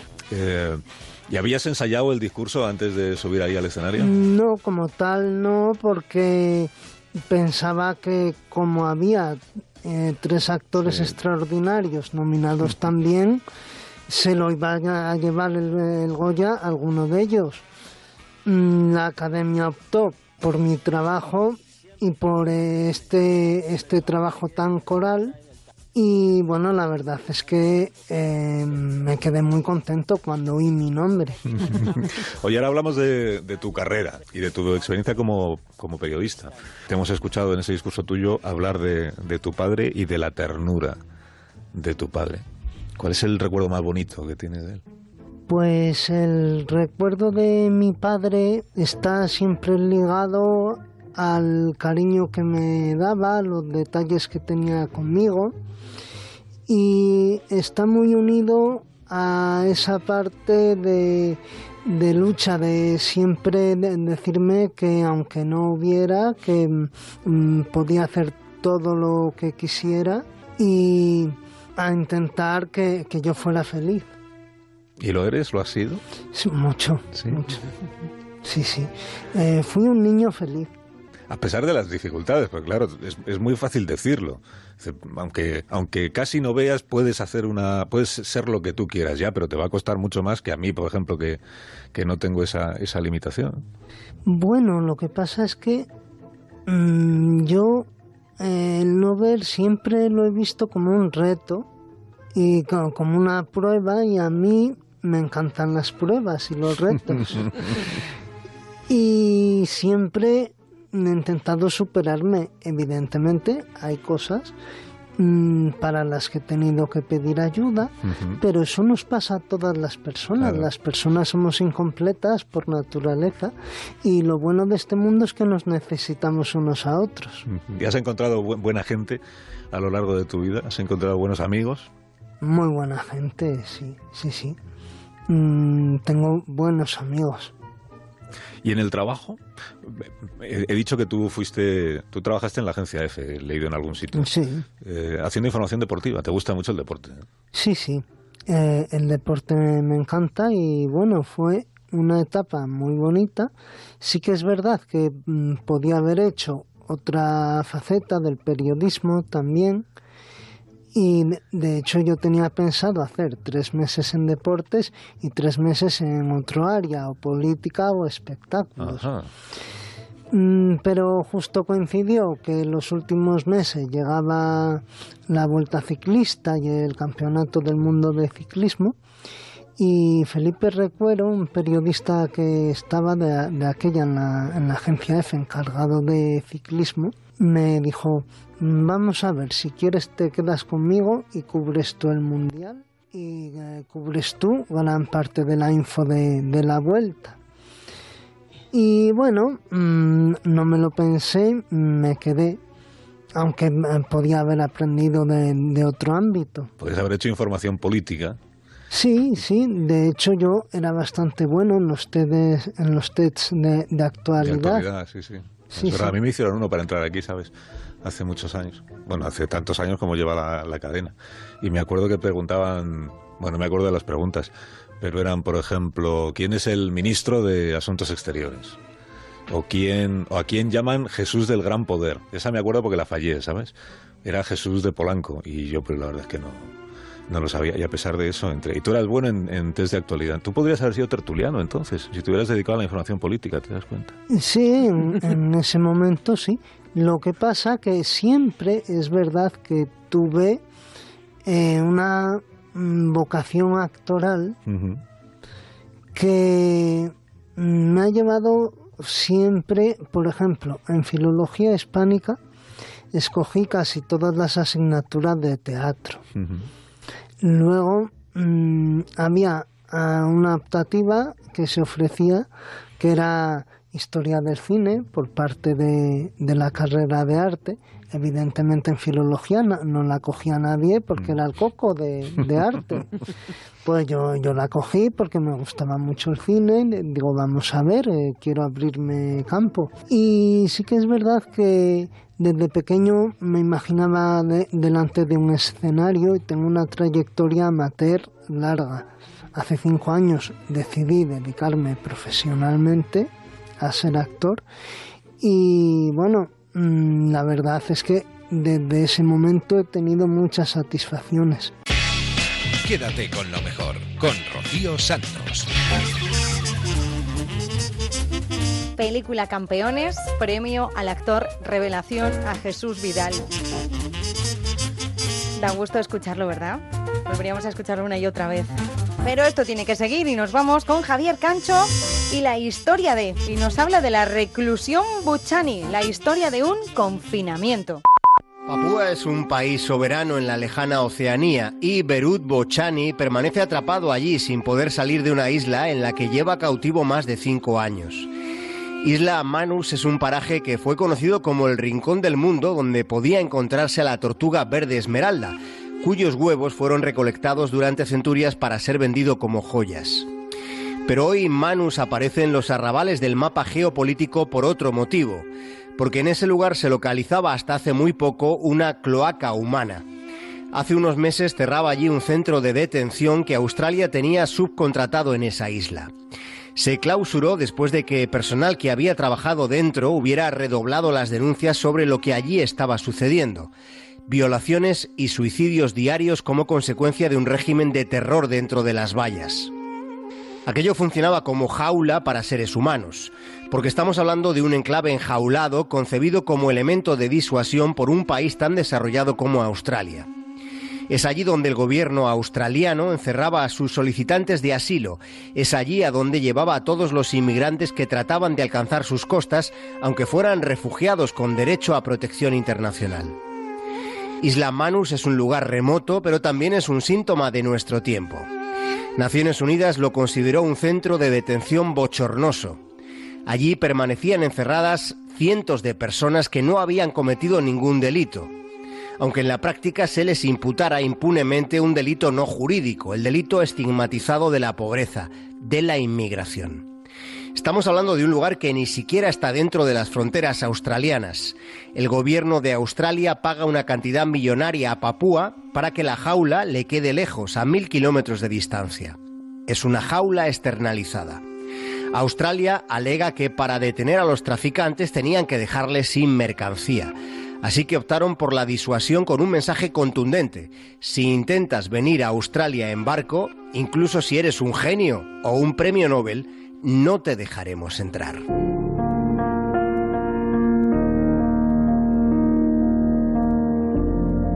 Ese centro de detención cerró a finales de 2017 pero allí sigue habiendo refugiados viviendo en condiciones menos insoportables, pero igual de cuestionables. Y ha sido allí, estando encerrado, donde Berut Bochani ha ganado el premio literario más prestigioso de Australia. The winner of the prize for non-fiction is No Friend But the Mountains Writing from Manus Prison by Ro- Beiruz La noticia la contaba el viernes Marta García ayer aquí en Más de Uno. Bochani, el periodista kurdo iraní, recluido en una isla, había ganado un premio literario de altura escribiendo un libro como podía, por WhatsApp. Un libro titulado Sin más amigos que las montañas, escribiendo desde la prisión de Manus. El reconocimiento lo ha tenido ahora, pero el libro lo escribió a lo largo de varios años cuando estaba recluido en el centro de detención. Bochani fue arrestado en 2013 en cuanto tocó tierra en Australia. Había llegado en barco procedente del sureste asiático. Se marchó de Irán porque tuvo problemas al hacer su trabajo como periodista. Ahora el jurado del premio literario Victorian ha considerado la obra como un impresionante relato que contiene una reflexión crítica que va más allá de la, de la simple descripción de lo que es una jaula humana. Bochani ha dicho que este premio que le han dado a él es una victoria para la humanidad, es una victoria contra un sistema que les reduce a meros números. It is a victory against a system that has reduced us to numbers. This is a beautiful moment. Él no pudo sentir estos aplausos que resuenan. Sus palabras habían sido grabadas, se emitieron después de dar a conocer el veredicto del jurado. Let me tell you how it happened. I wasn't looking for someone that night. I was never a believer. But you could fall in love at the first sight. But all of a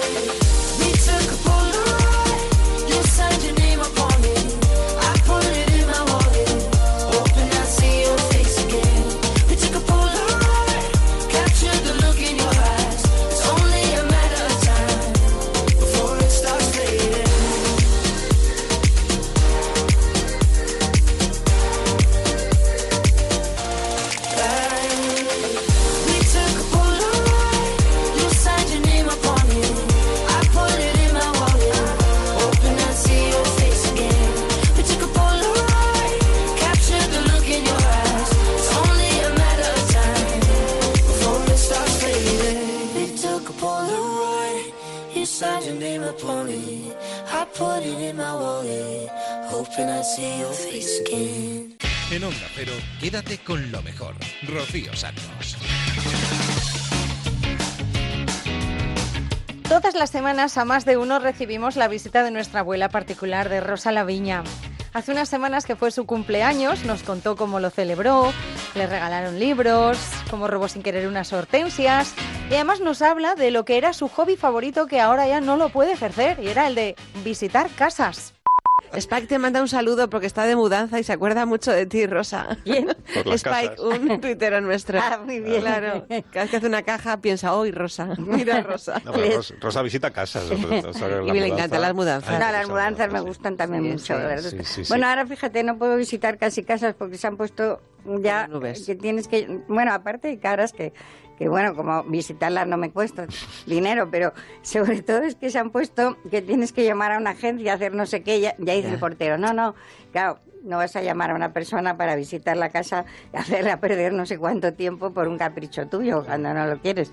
Con lo cual se me ha quitado esa, ese hobby que tenía. Mm.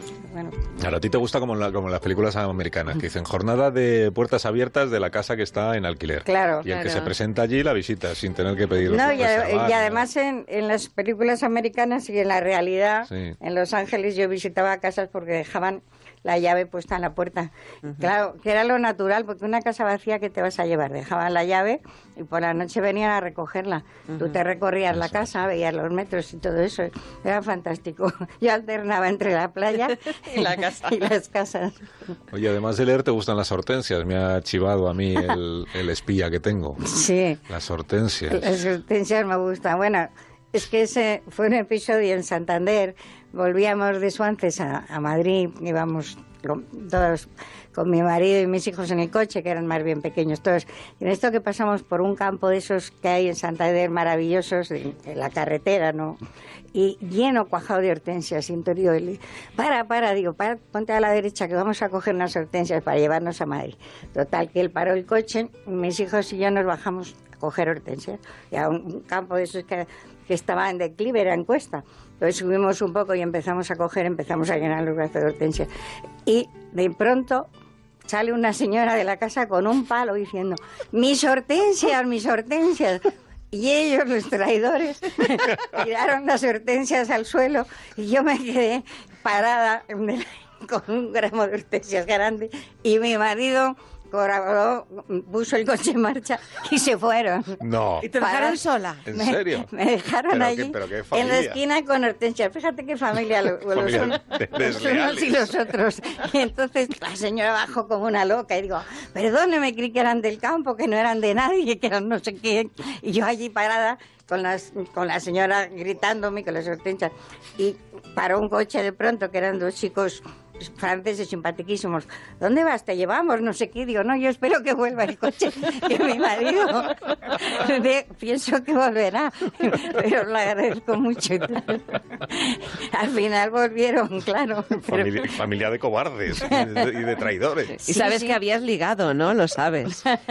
Con los franceses. Claro, y además, fíjate, fui, fui tan honesta que dije, yo pienso que van a volver mi marido y mis hijos. Voy a esperarles aquí, les devolví las hortensias a la señora, que estaba tan enfadada. Mira, fue fatal. en el 609 83 1034 acaba de entrar este mensaje. Hola chicos, me gusta mucho vuestro programa Más de Uno. Gracias. Eh, quiero contaros que Riquete el del Copete a mí me sonaba de haberlo oído de pequeña y resulta que mirando es un cuento de Perrón de una de un niño que nace muy feo, muy feo, con una mata de pelo ¿Ves? muy grande en la cabeza y por eso le llamaron Riquete el del Copete. Anda. Anda. bien encaminada. Va, pues muchas gracias por la Y noticia. por eso va despeinado. Claro, Claro. mis hijos eran, eran guapos, ¿eh? nunca han sido feos. Iban despeinados, pero son guapos. Es que los cuentos son muy bonitos. Quédate con lo mejor en Onda Cero.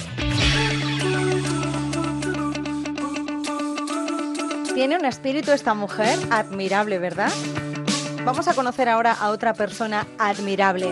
A lo mejor la escuchaste en directo en la entrevista, si no, pues la, escuchamos ahora.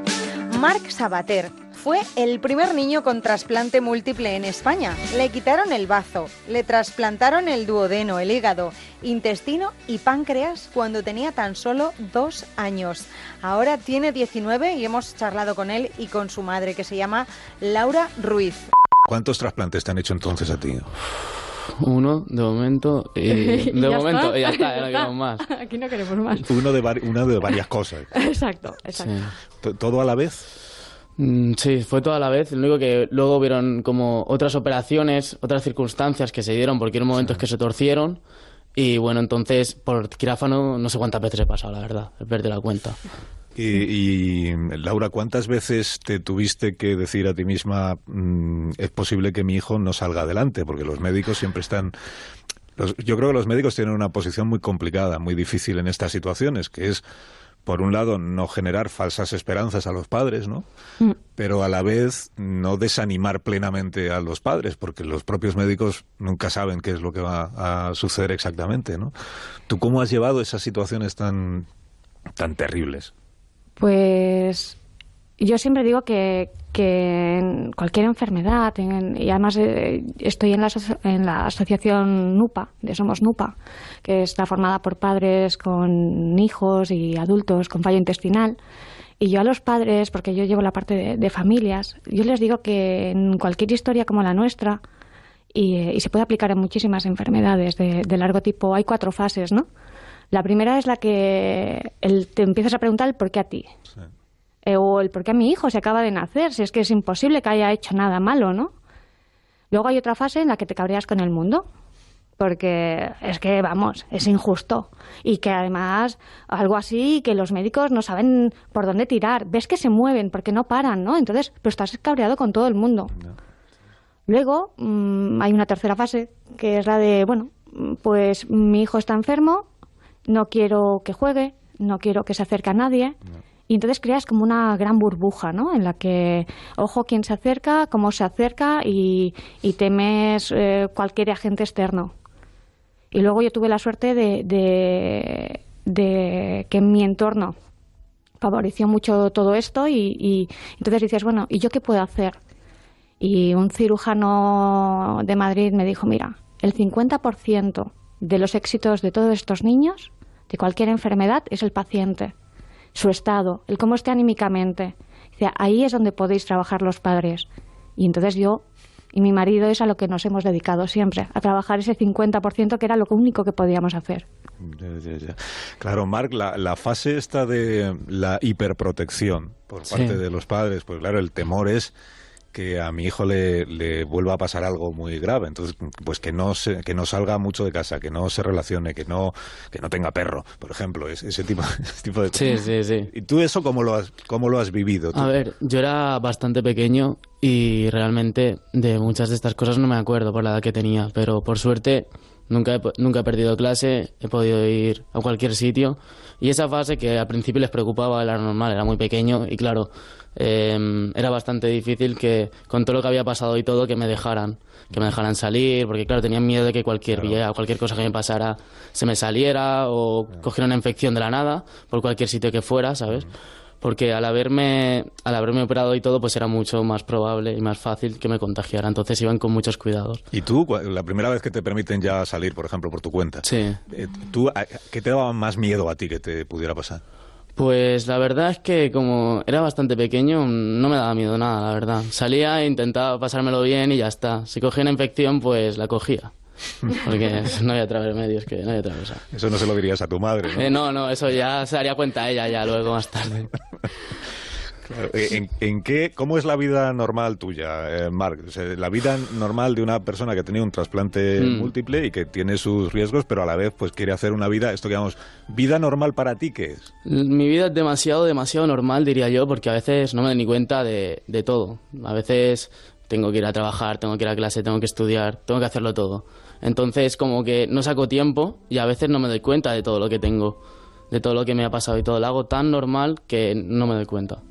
¿Tú practicas deporte? Practi- eh, practicaba deporte, estuve jugando a fútbol, estuve jugando los 90 minutos, no tenía ningún problema.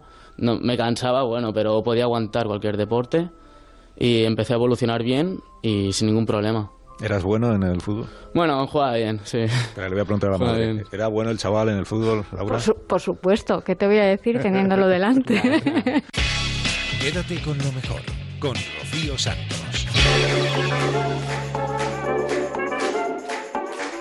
Historia de superación tan tremenda, ¿eh? Con tan solo dos años, Marc. Trasplante múltiple. El primero aquí en nuestro país de un niño tan pequeño.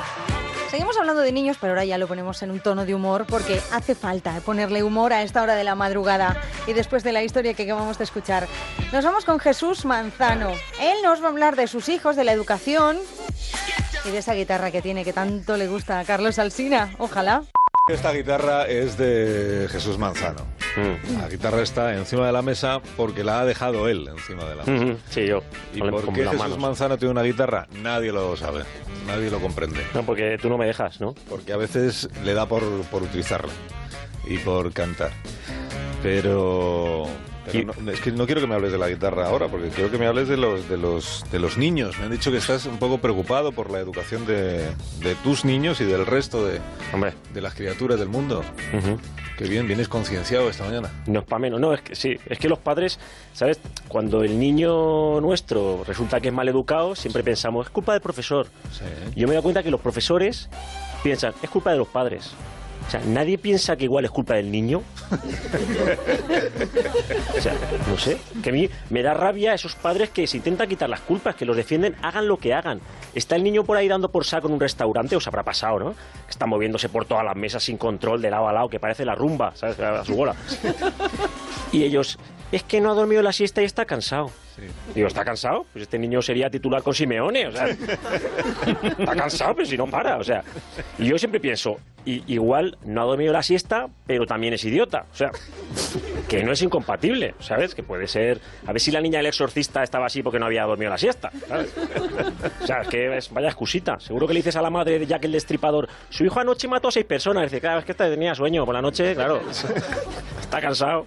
En fin. Yo creo que la juventud de ahora, los niños, pequeño, son como un poco violentos. O sea, yo creo que eso es por jugar con videojuegos violentos, ¿sabes? Pues eso te... Yo cuando era pequeño nos divertíamos de una forma más sana, tirándonos piedras y cosas así. que- ¿Sabes? No como ahora, que están ahí siempre... Pero es que ves, ves a los niños haciendo el bestia. El otro día en el parque había uno que digo, madre mía, el niño ese, qué sueño debe tener. Qué, qué bruto haciendo el... Bueno, yo, yo digo, digo, vamos, se merece un guantazo él y otro su padre. Y me dice uno, es mi hijo. Digo, no, digo el de al lado. Qué cobarde. Sí, me, me dice, ¿cuál? Digo, ¿cuál dices tú? Dice, el de rojo. Digo, pues yo el de al lado, el de azul. Dice, pero ese no es tu hijo. Digo, sí. Pero se merece un guantazo él y otro el padre, porque soy yo, por boca chanclas, que soy un metepata siempre. Y tal, digo, pero es que de verdad, qué energía tienen, ¿eh? O sea, mi hijo pequeño con unas natillas ensucia 100 metros cuadrados de piso. Sin despeinarse, parece una licuadora sin tapa. Abren la boca a su lado y merienda gratis. El día coja un yogur de estos del Lidl, que son tamaño pozal, o sea, nos tienen que sacar los bomberos de la casa. O sea, de verdad, o sea, yo con lo que mancha pienso, no habrá comido nada. Porque claro, está todo por ahí. Pero sí, porque luego se pone a hacer caca y no veas. lo que sale por ahí. Parece una impresora 3D que va a salir. ¿Habéis visto las impresoras 3D? ¿Sabes? O sea, sin parar. Y luego se pone a llorar a lo bestia, que no sabes por qué. Digo, pues igual tiene hambre, porque le tocaba comer a las 3 y son ya prácticamente las 6. Digo, pues igual tiene hambre, yo qué sé. Y ya con las prisas al microondas, ¿sabes? Cojo la papilla, pone calentar un minuto a 800 vatios. Miro el microondas, el microondas y ahí no pone vatios. Pone rayitas, una, dos o tres.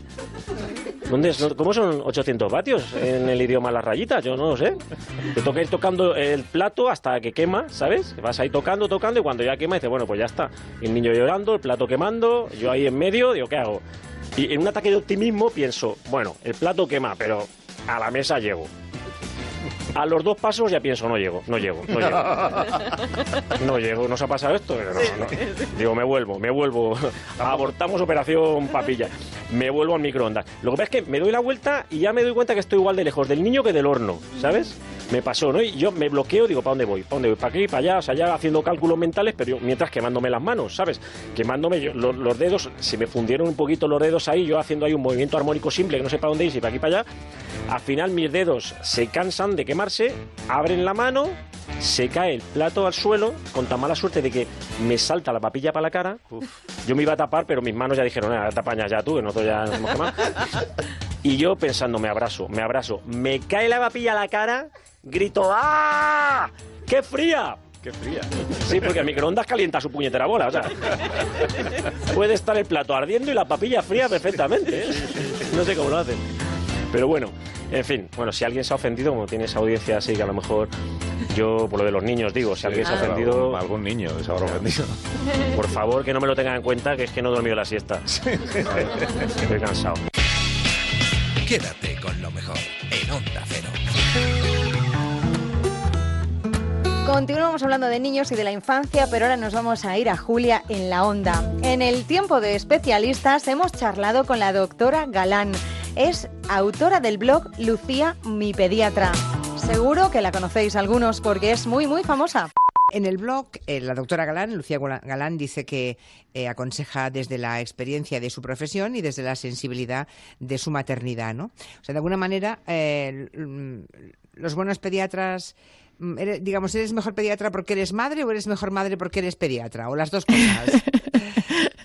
Esta es una pregunta trampa, ¿sabes? Porque hay excelentes pediatras. Que no tienen eh, hijos. Efectivamente. Claro, Quiero decir, una claro. cosa no tiene nada que ver con la otra. Pero sí que es verdad que en mi caso particular, y esto sí que es opinión personal, a mí la maternidad sí que me dio un, un bueno, un giro más a mi, a mi profesión. Desarrollé mucho más la, la empatía, el, el saber ponerme en el lugar de, de los padres, probablemente en esas pequeñas cosas que antes pasaba por alto, pero que en un momento dado, pues, pues pues te, te llenan de miedo y de preocupación. Mm. Y yo sí considero que soy al menos más empática y más eh, estoy más sensibilizada con, con todo lo que les preocupa a los padres desde que desde que yo tuve a mis propios hijos hace ya más de 10 años. Yo recuerdo a mi pediatra contándome que mm, cuando su niño era muy pequeño, Sí. como nada le dormía, acababa incluso de madrugada metiéndole en el cochecito y sacándolo a la calle a pasear. De Sí. madrugada. Claro, cuando mi pediatra me contó eso me reconcilié. Pensé, entonces cualquier Sí, cosa que yo agarrara, pues tampoco Sí, será tan raro. La ¿no? verdad es que con los pacientes, cuando les cuentas experiencias personales de tu propia maternidad, Sí, está muy eh, bien, bajando al, mundo real, ¿sabes? Quiero decir. Yo, yo a las 3 de la mañana encendía la, la, la- la- esta extractora de la cocina porque el sonido le relajaba a mi hijo, ¿no? Y ahí estaba yo como una loca con el sonido de la campana extractora a Bueno, todo meter pues porque si el niño se duerme, dormía. Pues poner la campana extractora. Claro, claro. Este, este tipo de anécdotas se las cuentas a los pacientes y, y bueno, y, y sí, Se se, mejor, reconcilian con... seguramente, Sí, efectivamente, no lo estamos haciendo tan mal. Hay un tema mm, candente, ¿no? Eh, que es en el, en el terreno de las vacunas, que es, por tanto, la medicina ah, preventiva, ¿no? Eh, y, y medicina pediátrica especialmente, ¿no? El movimiento antivacunas, hombre, es poco importante, pero es muy ruidoso y lo más preocupante es que parece que van avanzando, ¿no? Recordemos, eh, Lucía, de qué hay que vacunar a las criaturas y por qué, por favor. Ya sé que parece que sea empezar a contar que la Tierra se despegó del Sol, porque es muy elemental, ¿no? Pero hagámoslo por si acaso. Sí, bueno, es importante resaltar y lanzar un mensaje de tranquilidad que actualmente en nuestro país, efectivamente, el movimiento antivacunas es testimonial. Quiero decir, hay muy pocos casos, pero es verdad que son muy ruidosos y también los, los medios de comunicación muchas veces también amplifican, ¿no? Cada vez que sale el tema vacunas, antivacunas, esto es garantía de, de éxito en, en cualquier noticia, ¿no? Pero mm, la verdad es que tenemos que sentirnos orgullosos en nuestro país porque tenemos una de las tasas de vacunación más altas de Europa. Y esto es gracias a, pues, a los profesionales que estamos ahí insistiendo y a las familias que finalmente optan por hacer eh, lo correcto y por velar por la seguridad de sus hijos. Tienen que vacunar de todo aquello que está recomendado por las instituciones públicas y por la Asociación Española de Pediatría, en concreto por el Comité Asesor de Vacunas. Tenemos unos excelentes profesionales que dedican su vida a estudiar la seguridad y la eficacia de las vacunas, con lo cual alejarnos de sus recomendaciones oficiales es que, aparte de ser una osadía, es, es muy peligroso. Las vacunas hay que recordar que han salvado más de 1.500 millones de vidas, se dice pronto. ¿verdad? Ayer precisamente conocimos una sentencia que da la razón a un ayuntamiento de Barcelona que se negó a matricular en la escuela infantil a un niño al que sus padres no querían vacunar. Alegaron que era una opción, la sentencia dice que era una opción minoritaria, que lo que pretendía era que ah, sobrepasar, o sea, pasar por encima de la salud del resto de los niños y de sus familias, ¿no?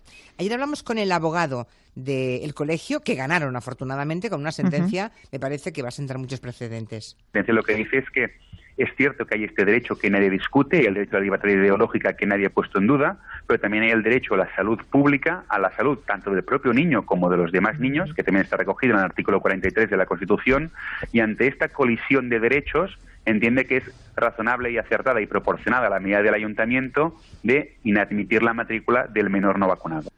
O sea, le parecía bien, a la jueza le pareció bien que ese colegio no admitiese a un niño no vacunado. Esto nos lleva a, plantear la, posible obligación ¿no? de vacunar a los hijos. En algunos países de nuestro entorno, países democráticos de nuestro entorno, desde luego, hay obligatoriedad para esas vacunas. ¿Qué le parecería a la doctora Galán que lo fuera en España?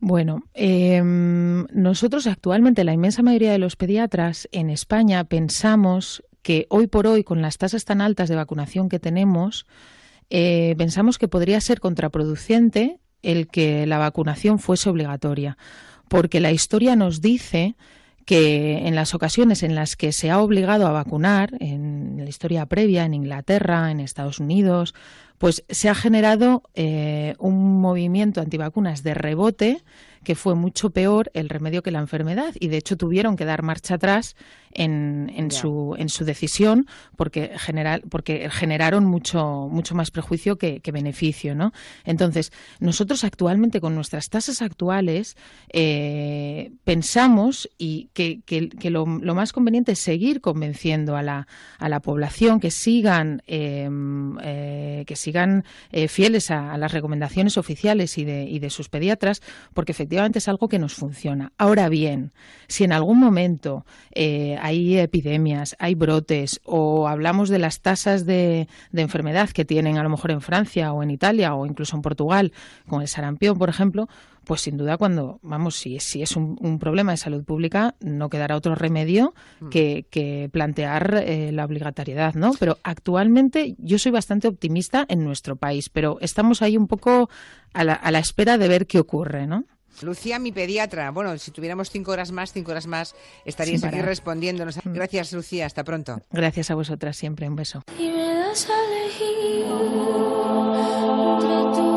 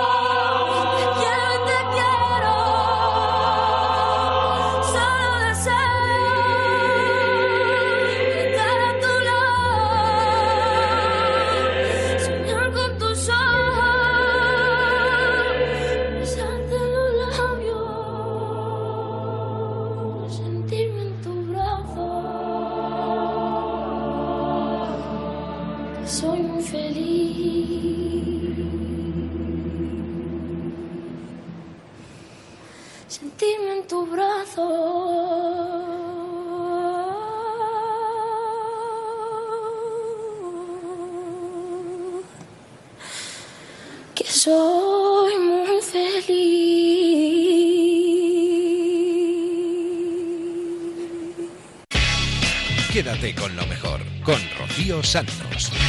me das a elegir entre tú y la riqueza, con esa grandeza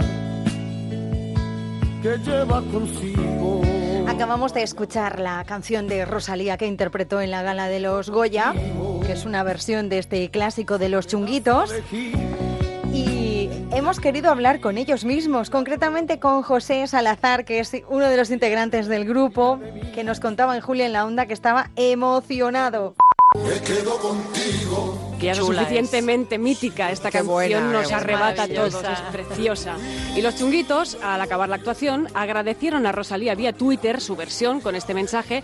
Una gran sorpresa estar viendo los Goya y ver a esta artistaza Rosalía cantando nuestro tema Me quedo contigo. No hay mejor manera de hacerlo tan bonito. A partir de ahora nos quedamos también contigo, Rosalía. Ganas de cantarla juntos, Rosalía y los chunguitos.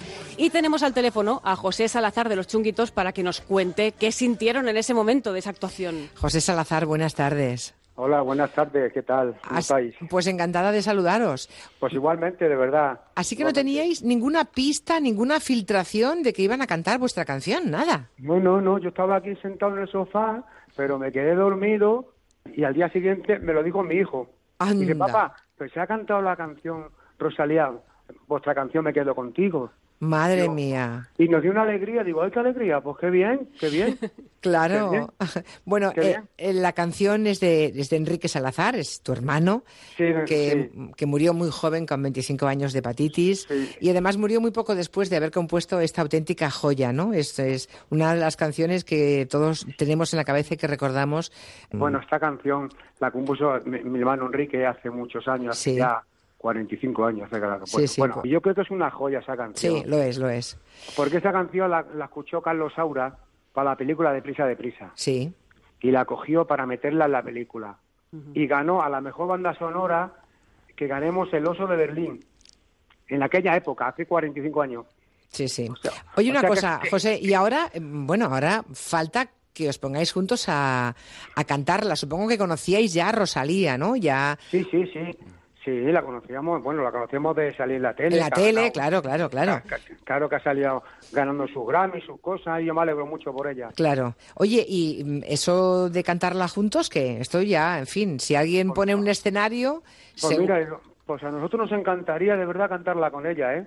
¿Sí? Bueno. Sí, de verdad. Queda dicho en la antena. A ver si alguien que esté escuchando ahora mismo a uno de los chunguitos, a José Salazar, toma nota.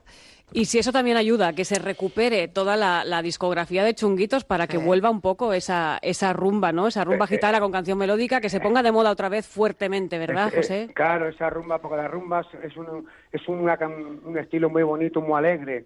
Claro. Y además, es que no debe de faltar la rumba, porque la rumba es una cosa que la baila y la canta todo el mundo. y, y por eso llevamos aquí 45 años. Y ahora además Rosalía puede acercar a nuevas generaciones, ¿no? Que ya no os conocieron a vosotros. eh, ese claro. tipo de música está muy bien. Pues. José Salazar, un abrazo muy grande. Ha sido Pues un mira, de estupendo pretexto para hablar contigo. Bueno, Y- todo lo mejor, nada, que tengáis mucha suerte y mucha salud. Os deseo salud y, y suerte en la vida. Rocío Santos, quédate con lo mejor. Sin duda fue uno de los mejores momentos de la gala cuando salió Rosalía al escenario, hizo esa versión tan particular de la canción Me quedo contigo de los chunguitos de la película De prisa, de prisa de Carlos Saura. Otro de los momentos más emotivos de la gala fue cuando se le entregó el Goya de honor a Chicho Ibáñez Serrador. Él no pudo asistir porque le habían puesto marcapasos hace varios meses, pero el Goya ya lo tiene en su casa. Y ha querido mandarle un agradecimiento también a Julio Otero. Es probablemente el creador de la historia de nuestra televisión que mejor ha manejado la emoción en el cine y en la tele, ¿no? Recibió su homenaje, no acudió, pero esta semana nos ha mandado un mensaje a nosotros, Julia, a, a- a- a ti y a nuestros oyentes. ¿Ah, sí? Sí, un mensaje propio, porque le he preguntado yo a Chicho. Ah, lo fuiste a ver. No lo he visto, pero ha sido por WhatsApp, tecnología punta ya. Vale, vale, bueno. Está en su casa, sí. ¿Sí? Lo hemos, hemos hablado y yo dije, Chicho, por favor, ¿qué echas de menos en la televisión de hoy? Y esto nos ha contado. La televisión actual, ya que preguntáis sobre ella, eh, le falta la novedad, novedad que tenía cuando empezó. Y lógicamente eh, los programas, unos y otros, van repitiéndose o pareciéndose. En ese parecido pierden interés. Hacer un programa de televisión con garra es muy difícil, pero todos los que hacemos televisión procuramos atraer al televidente. Ojalá no se pierda ese ya menor atractivo que tiene nuestra obra. Ay, fíjate, él dice, no se pierda ese ya menor atractivo que tiene nuestra obra. Yo ahí no estoy de acuerdo porque su obra tiene mucho para analizar y seguir aprendiendo. Siempre que ves un programa suyo aprendes algo nuevo tan importante, ¿no? Pero sí que tiene, tiene toda la razón, como siempre, de, en esto que dice de la televisión actual, le falta la novedad, tan importante, pillar desprevenido al espectador. Mm.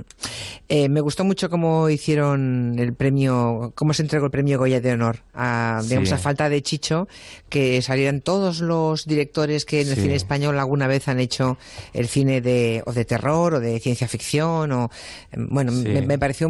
Lo hicieron bien, dentro de todo. Unos mejor que otros, porque unos son Era mejores difícil, actores ¿eh? que Porque otros. claro, tenían que leer mucho texto y son directores, no son presentadores. Son directores, pero hay alguno que tiene que tiene madera de presentador o madera de actor, otros no. Bueno, otros- Alex de la Iglesia. Alex de la Iglesia es pura comunicación. Amenábar, que también estaba, se lió un poco al principio, así como Sí. yo en la radio. Sí, estaba un poco, sí, un poco tenso. Y para acabar, Oye, que nos ha mandado Chicho. En la radio no hay, no- no hay que saludar, pero a Chicho le dejamos venga. que nos ha mandado un saludo. a ver. A Julia Otero, por supuesto, y a Borja Terán, mi agradecimiento.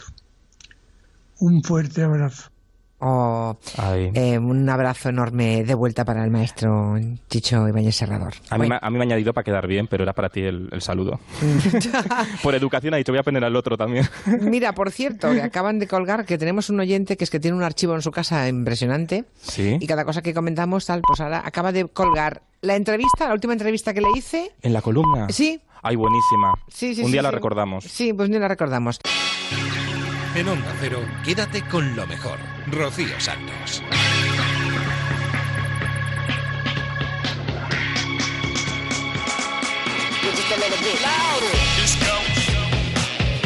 Un maestro de maestros, Chicho Ibáñez Serrador. Ojalá fuera eterno. Hasta aquí el programa de esta semana. Yo me he divertido un montón recordando todo lo bueno que ha sucedido en Onda Cero en los últimos días. Si quieres escuchar esto pero ampliado, porque ya sabéis que aquí solo damos una pinceladilla porque no nos da tiempo a más, lo tenéis en ondacero.es y en las aplicaciones para el móvil y la tablet. Las descargáis y nos escucháis allá donde quiera que vayáis. La semana que viene regresamos a eso de las 4, las 3 en Canarias, la madrugada del viernes al sábado y estamos hasta las 6. Y antes de irnos, como siempre, los gazapos, el Somos Humanos de Julia en la Onda. Que paséis una feliz semana. Adiós. ¿También resiste la maldita hemeroteca de Clara Jiménez Cruz? Sí, aunque ojo, me he dejado las gafas en el coche. No veo nada. Y no tengo muy claro cómo va a salir esto hoy, ¿eh? Uy, sin gafas. No metes en un burro. No veo del todo. ¿Dónde está la mosca? ¿Aquí o aquí? No veo del todo. ¿Dónde está la mosca? ¿Aquí o aquí? No le hagáis burla. Carlas, buenas tardes. Buenas tardes. Sí, la verdad es que fue un montón. No se entiende nada. Ay, Carlas, Fue un montón. qué mal te escuchamos. Una puta mierda. A ver si ahora sí, Carlas. ¿Me escuchas, cambio? Carlas. Carlas. La última bala vencida, a ver si me oyes, cambio. Buenas tardes, ¿me Ah, escuchas bien ahora? Sí, ahora sí, perfecto. Está muy bien, porque al final la especie humana tendrá que empezar a, consumir, ¿no? Alternativamente de... Pero tengo que, que corregir una cosita. Que, el- que Dígalo. no, la- o sea, esa medusa es muy grande. Si habéis visto alguna foto. Uy, mira, mira. Entonces, si la tocas desde arriba, no te va a picar. Menos mal. Pero si le metes la mano por abajo, ¿Cómo? ¿Qué dices? si le metes la mano por abajo, Mm. los tentáculos sí que pican. Cuidado con esto. Es enorme. Pues sí, lo es. ¿A qué modo? Acariciado. Las he acariciado desde una lancha. Es un hombre demasiado sensible, demasiado emocional. Ya sabes a qué me refiero. ¿Te gusta, eh? Gallego. Sus padres se establecen en un barrio de- de- del cinturón industrial de, de Barcelona. Él juega muy bien. competencia en el mismo momento. Ahí está pasando algo. No me diga. ¿Qué es esto? como presidente de la Asamblea Nacional el 5 de enero. ¿Pero esto qué es? De este año. ¿Han llegado los chavistas aquí? ¿Pero esto qué es? A ver, Llevamos 500 años haciendo una cosa que se llama radio, ¿o no? ¿Qué es Juramos esto? como presidente de la Es de ser inútiles, ¿eh? En Gelo estamos haciendo un máster Cuidadín. en mandarinas y naranjas, especialmente valencianas. yo estoy pesadísima. Pues sí, lo es. No- Cada vez que he ido a comprar en estos Sí. días, pero es que además lo digo en voz alta. vergüenza ajena. ¿Son españolas? ¿Son de Valencia? Míremelo, por favor, en la caja. Ay, qué pesada, mi amor. Ya, pues que sí, que sí. Míremelo en la caja, por favor. Es un poco repelente. Sí, hija, sí. Pues estamos en la época, en los días, de que hay festivales de ese tipo de libros en todas partes. ¿Es posible que haya dicho eso? Yo creo que sí. ¿Qué ha dicho? Que te la coja Quintanilla y te la pongas. Festivales de... ¡Aplauso! Por cierto, las modelos estaban todas sensacionales. Uy, uy, uy, uy, uy, uy. Ah, salieron modelos. Claro. Para lucir la ropa Eso. interior. Hombre, el camisón. Ah. Ah, La ventaja es que con estas modelos, póngales usted lo que quiera, aunque esté mal cosido. Tetas. Le sienta Que- bien. que le sienta fenomenal. Cuanto más viejo, más pellejo. No, Yo un día, un día probé, solo, solo una vez. No lo recomiendo y no lo repetí. Pero me hice un bocadillo de jamón ibérico con berberechos. Di, soy un friki. Señora Carcedo, doctora Carcedo, buenas tardes. Hola, muy buenas tardes, Julia. ¿Cómo hay que leer esos datos de la EPA de hoy? Eh, bueno, mm, eh, ¿por qué? Porque, eh, Ah. pero por ejemplo, eh, para, eh, eh, eh, eh, eh, y claro, claro, claro. Claro, claro, claro.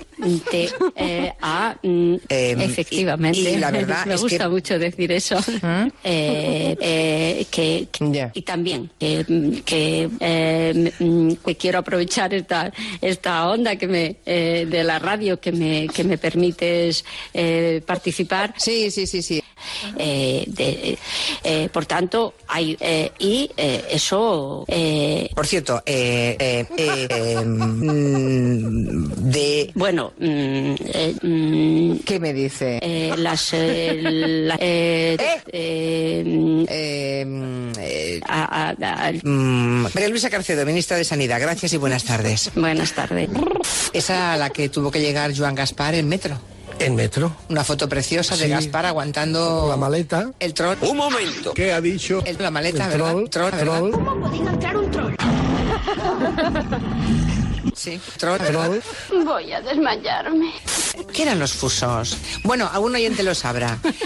634-442-081. Señal de alarma, ya. ¿Qué he dicho? 34. Ah, no, 638-442-081. Está un poquito despistadilla, despistadilla. Alemania nos ha devuelto a cero solicitantes de asilo. ¿Cero? Cero, cero zapatero, que diría Aznar. Te equivocas. ¿Ah, sí? Sí. Cero zapatero, que diría Aznar. Que esto no es así. ¿Cómo es? Pero patatero. ¿Te has enterado ya? ¡Clara! ¡A la cocina! ¡A la cocina! Cuando se movían... lo- ¿Qué pasa? ¿Qué ha pasado? ¿Y aquí qué pasa? Se le va a caer el pelo. ¿Qué te ha pasado? Lo que a mí me pase por los cojones. mal educado. Algo le ha pasado a Quintanilla. Eres más inútil que una cerveza sin alcohol. Le ha pasado algo. Sí, me he equivocado. Se va a poner. Mira qué mono, te, te va a quedar monísimo en los Somos Humanos del viernes. ¡Qué mala! ¡Pero qué mala soy! ¿Eh? Qué mono le va a quedar. Es mala, es mala. Me pondrá a mí diciendo, ahora la está cagando Quintanilla. ¡La cagué! Vamos a empezar. Uy, vamos. Uy, cómo me ha sonado esto. Vamos a empezar. Vale, ahora. Uy, cómo me ha sonado esto. Vamos a empezar. Vale, ahora. Uy, cómo me ha sonado esto. Ay, ay. Que le meto la mano por abajo. Por abajo, Las modelos estaban todas sensacionales. por abajo, Ay, ay. por abajo. Por, por, por, por, Vale, ahora. le meto la mano por abajo. Ay, ay. Las he acariciado. Por abajo, Ay, ay, ay. Las he acariciado. por abajo. Me gusta, ¿eh? Gallego. Las he acariciado. Claro. Yo un día, un día probé. Por abajo, No lo repetí. Ay, ay. No lo repetí. Claro. No lo repetí. Me gusta mucho decir eso.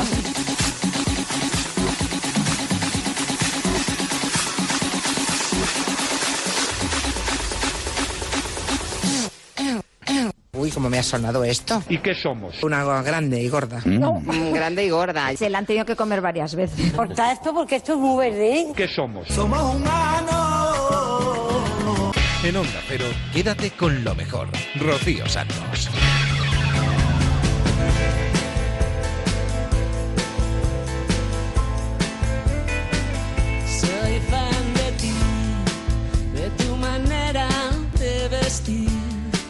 De cada gramo de tu maquillaje.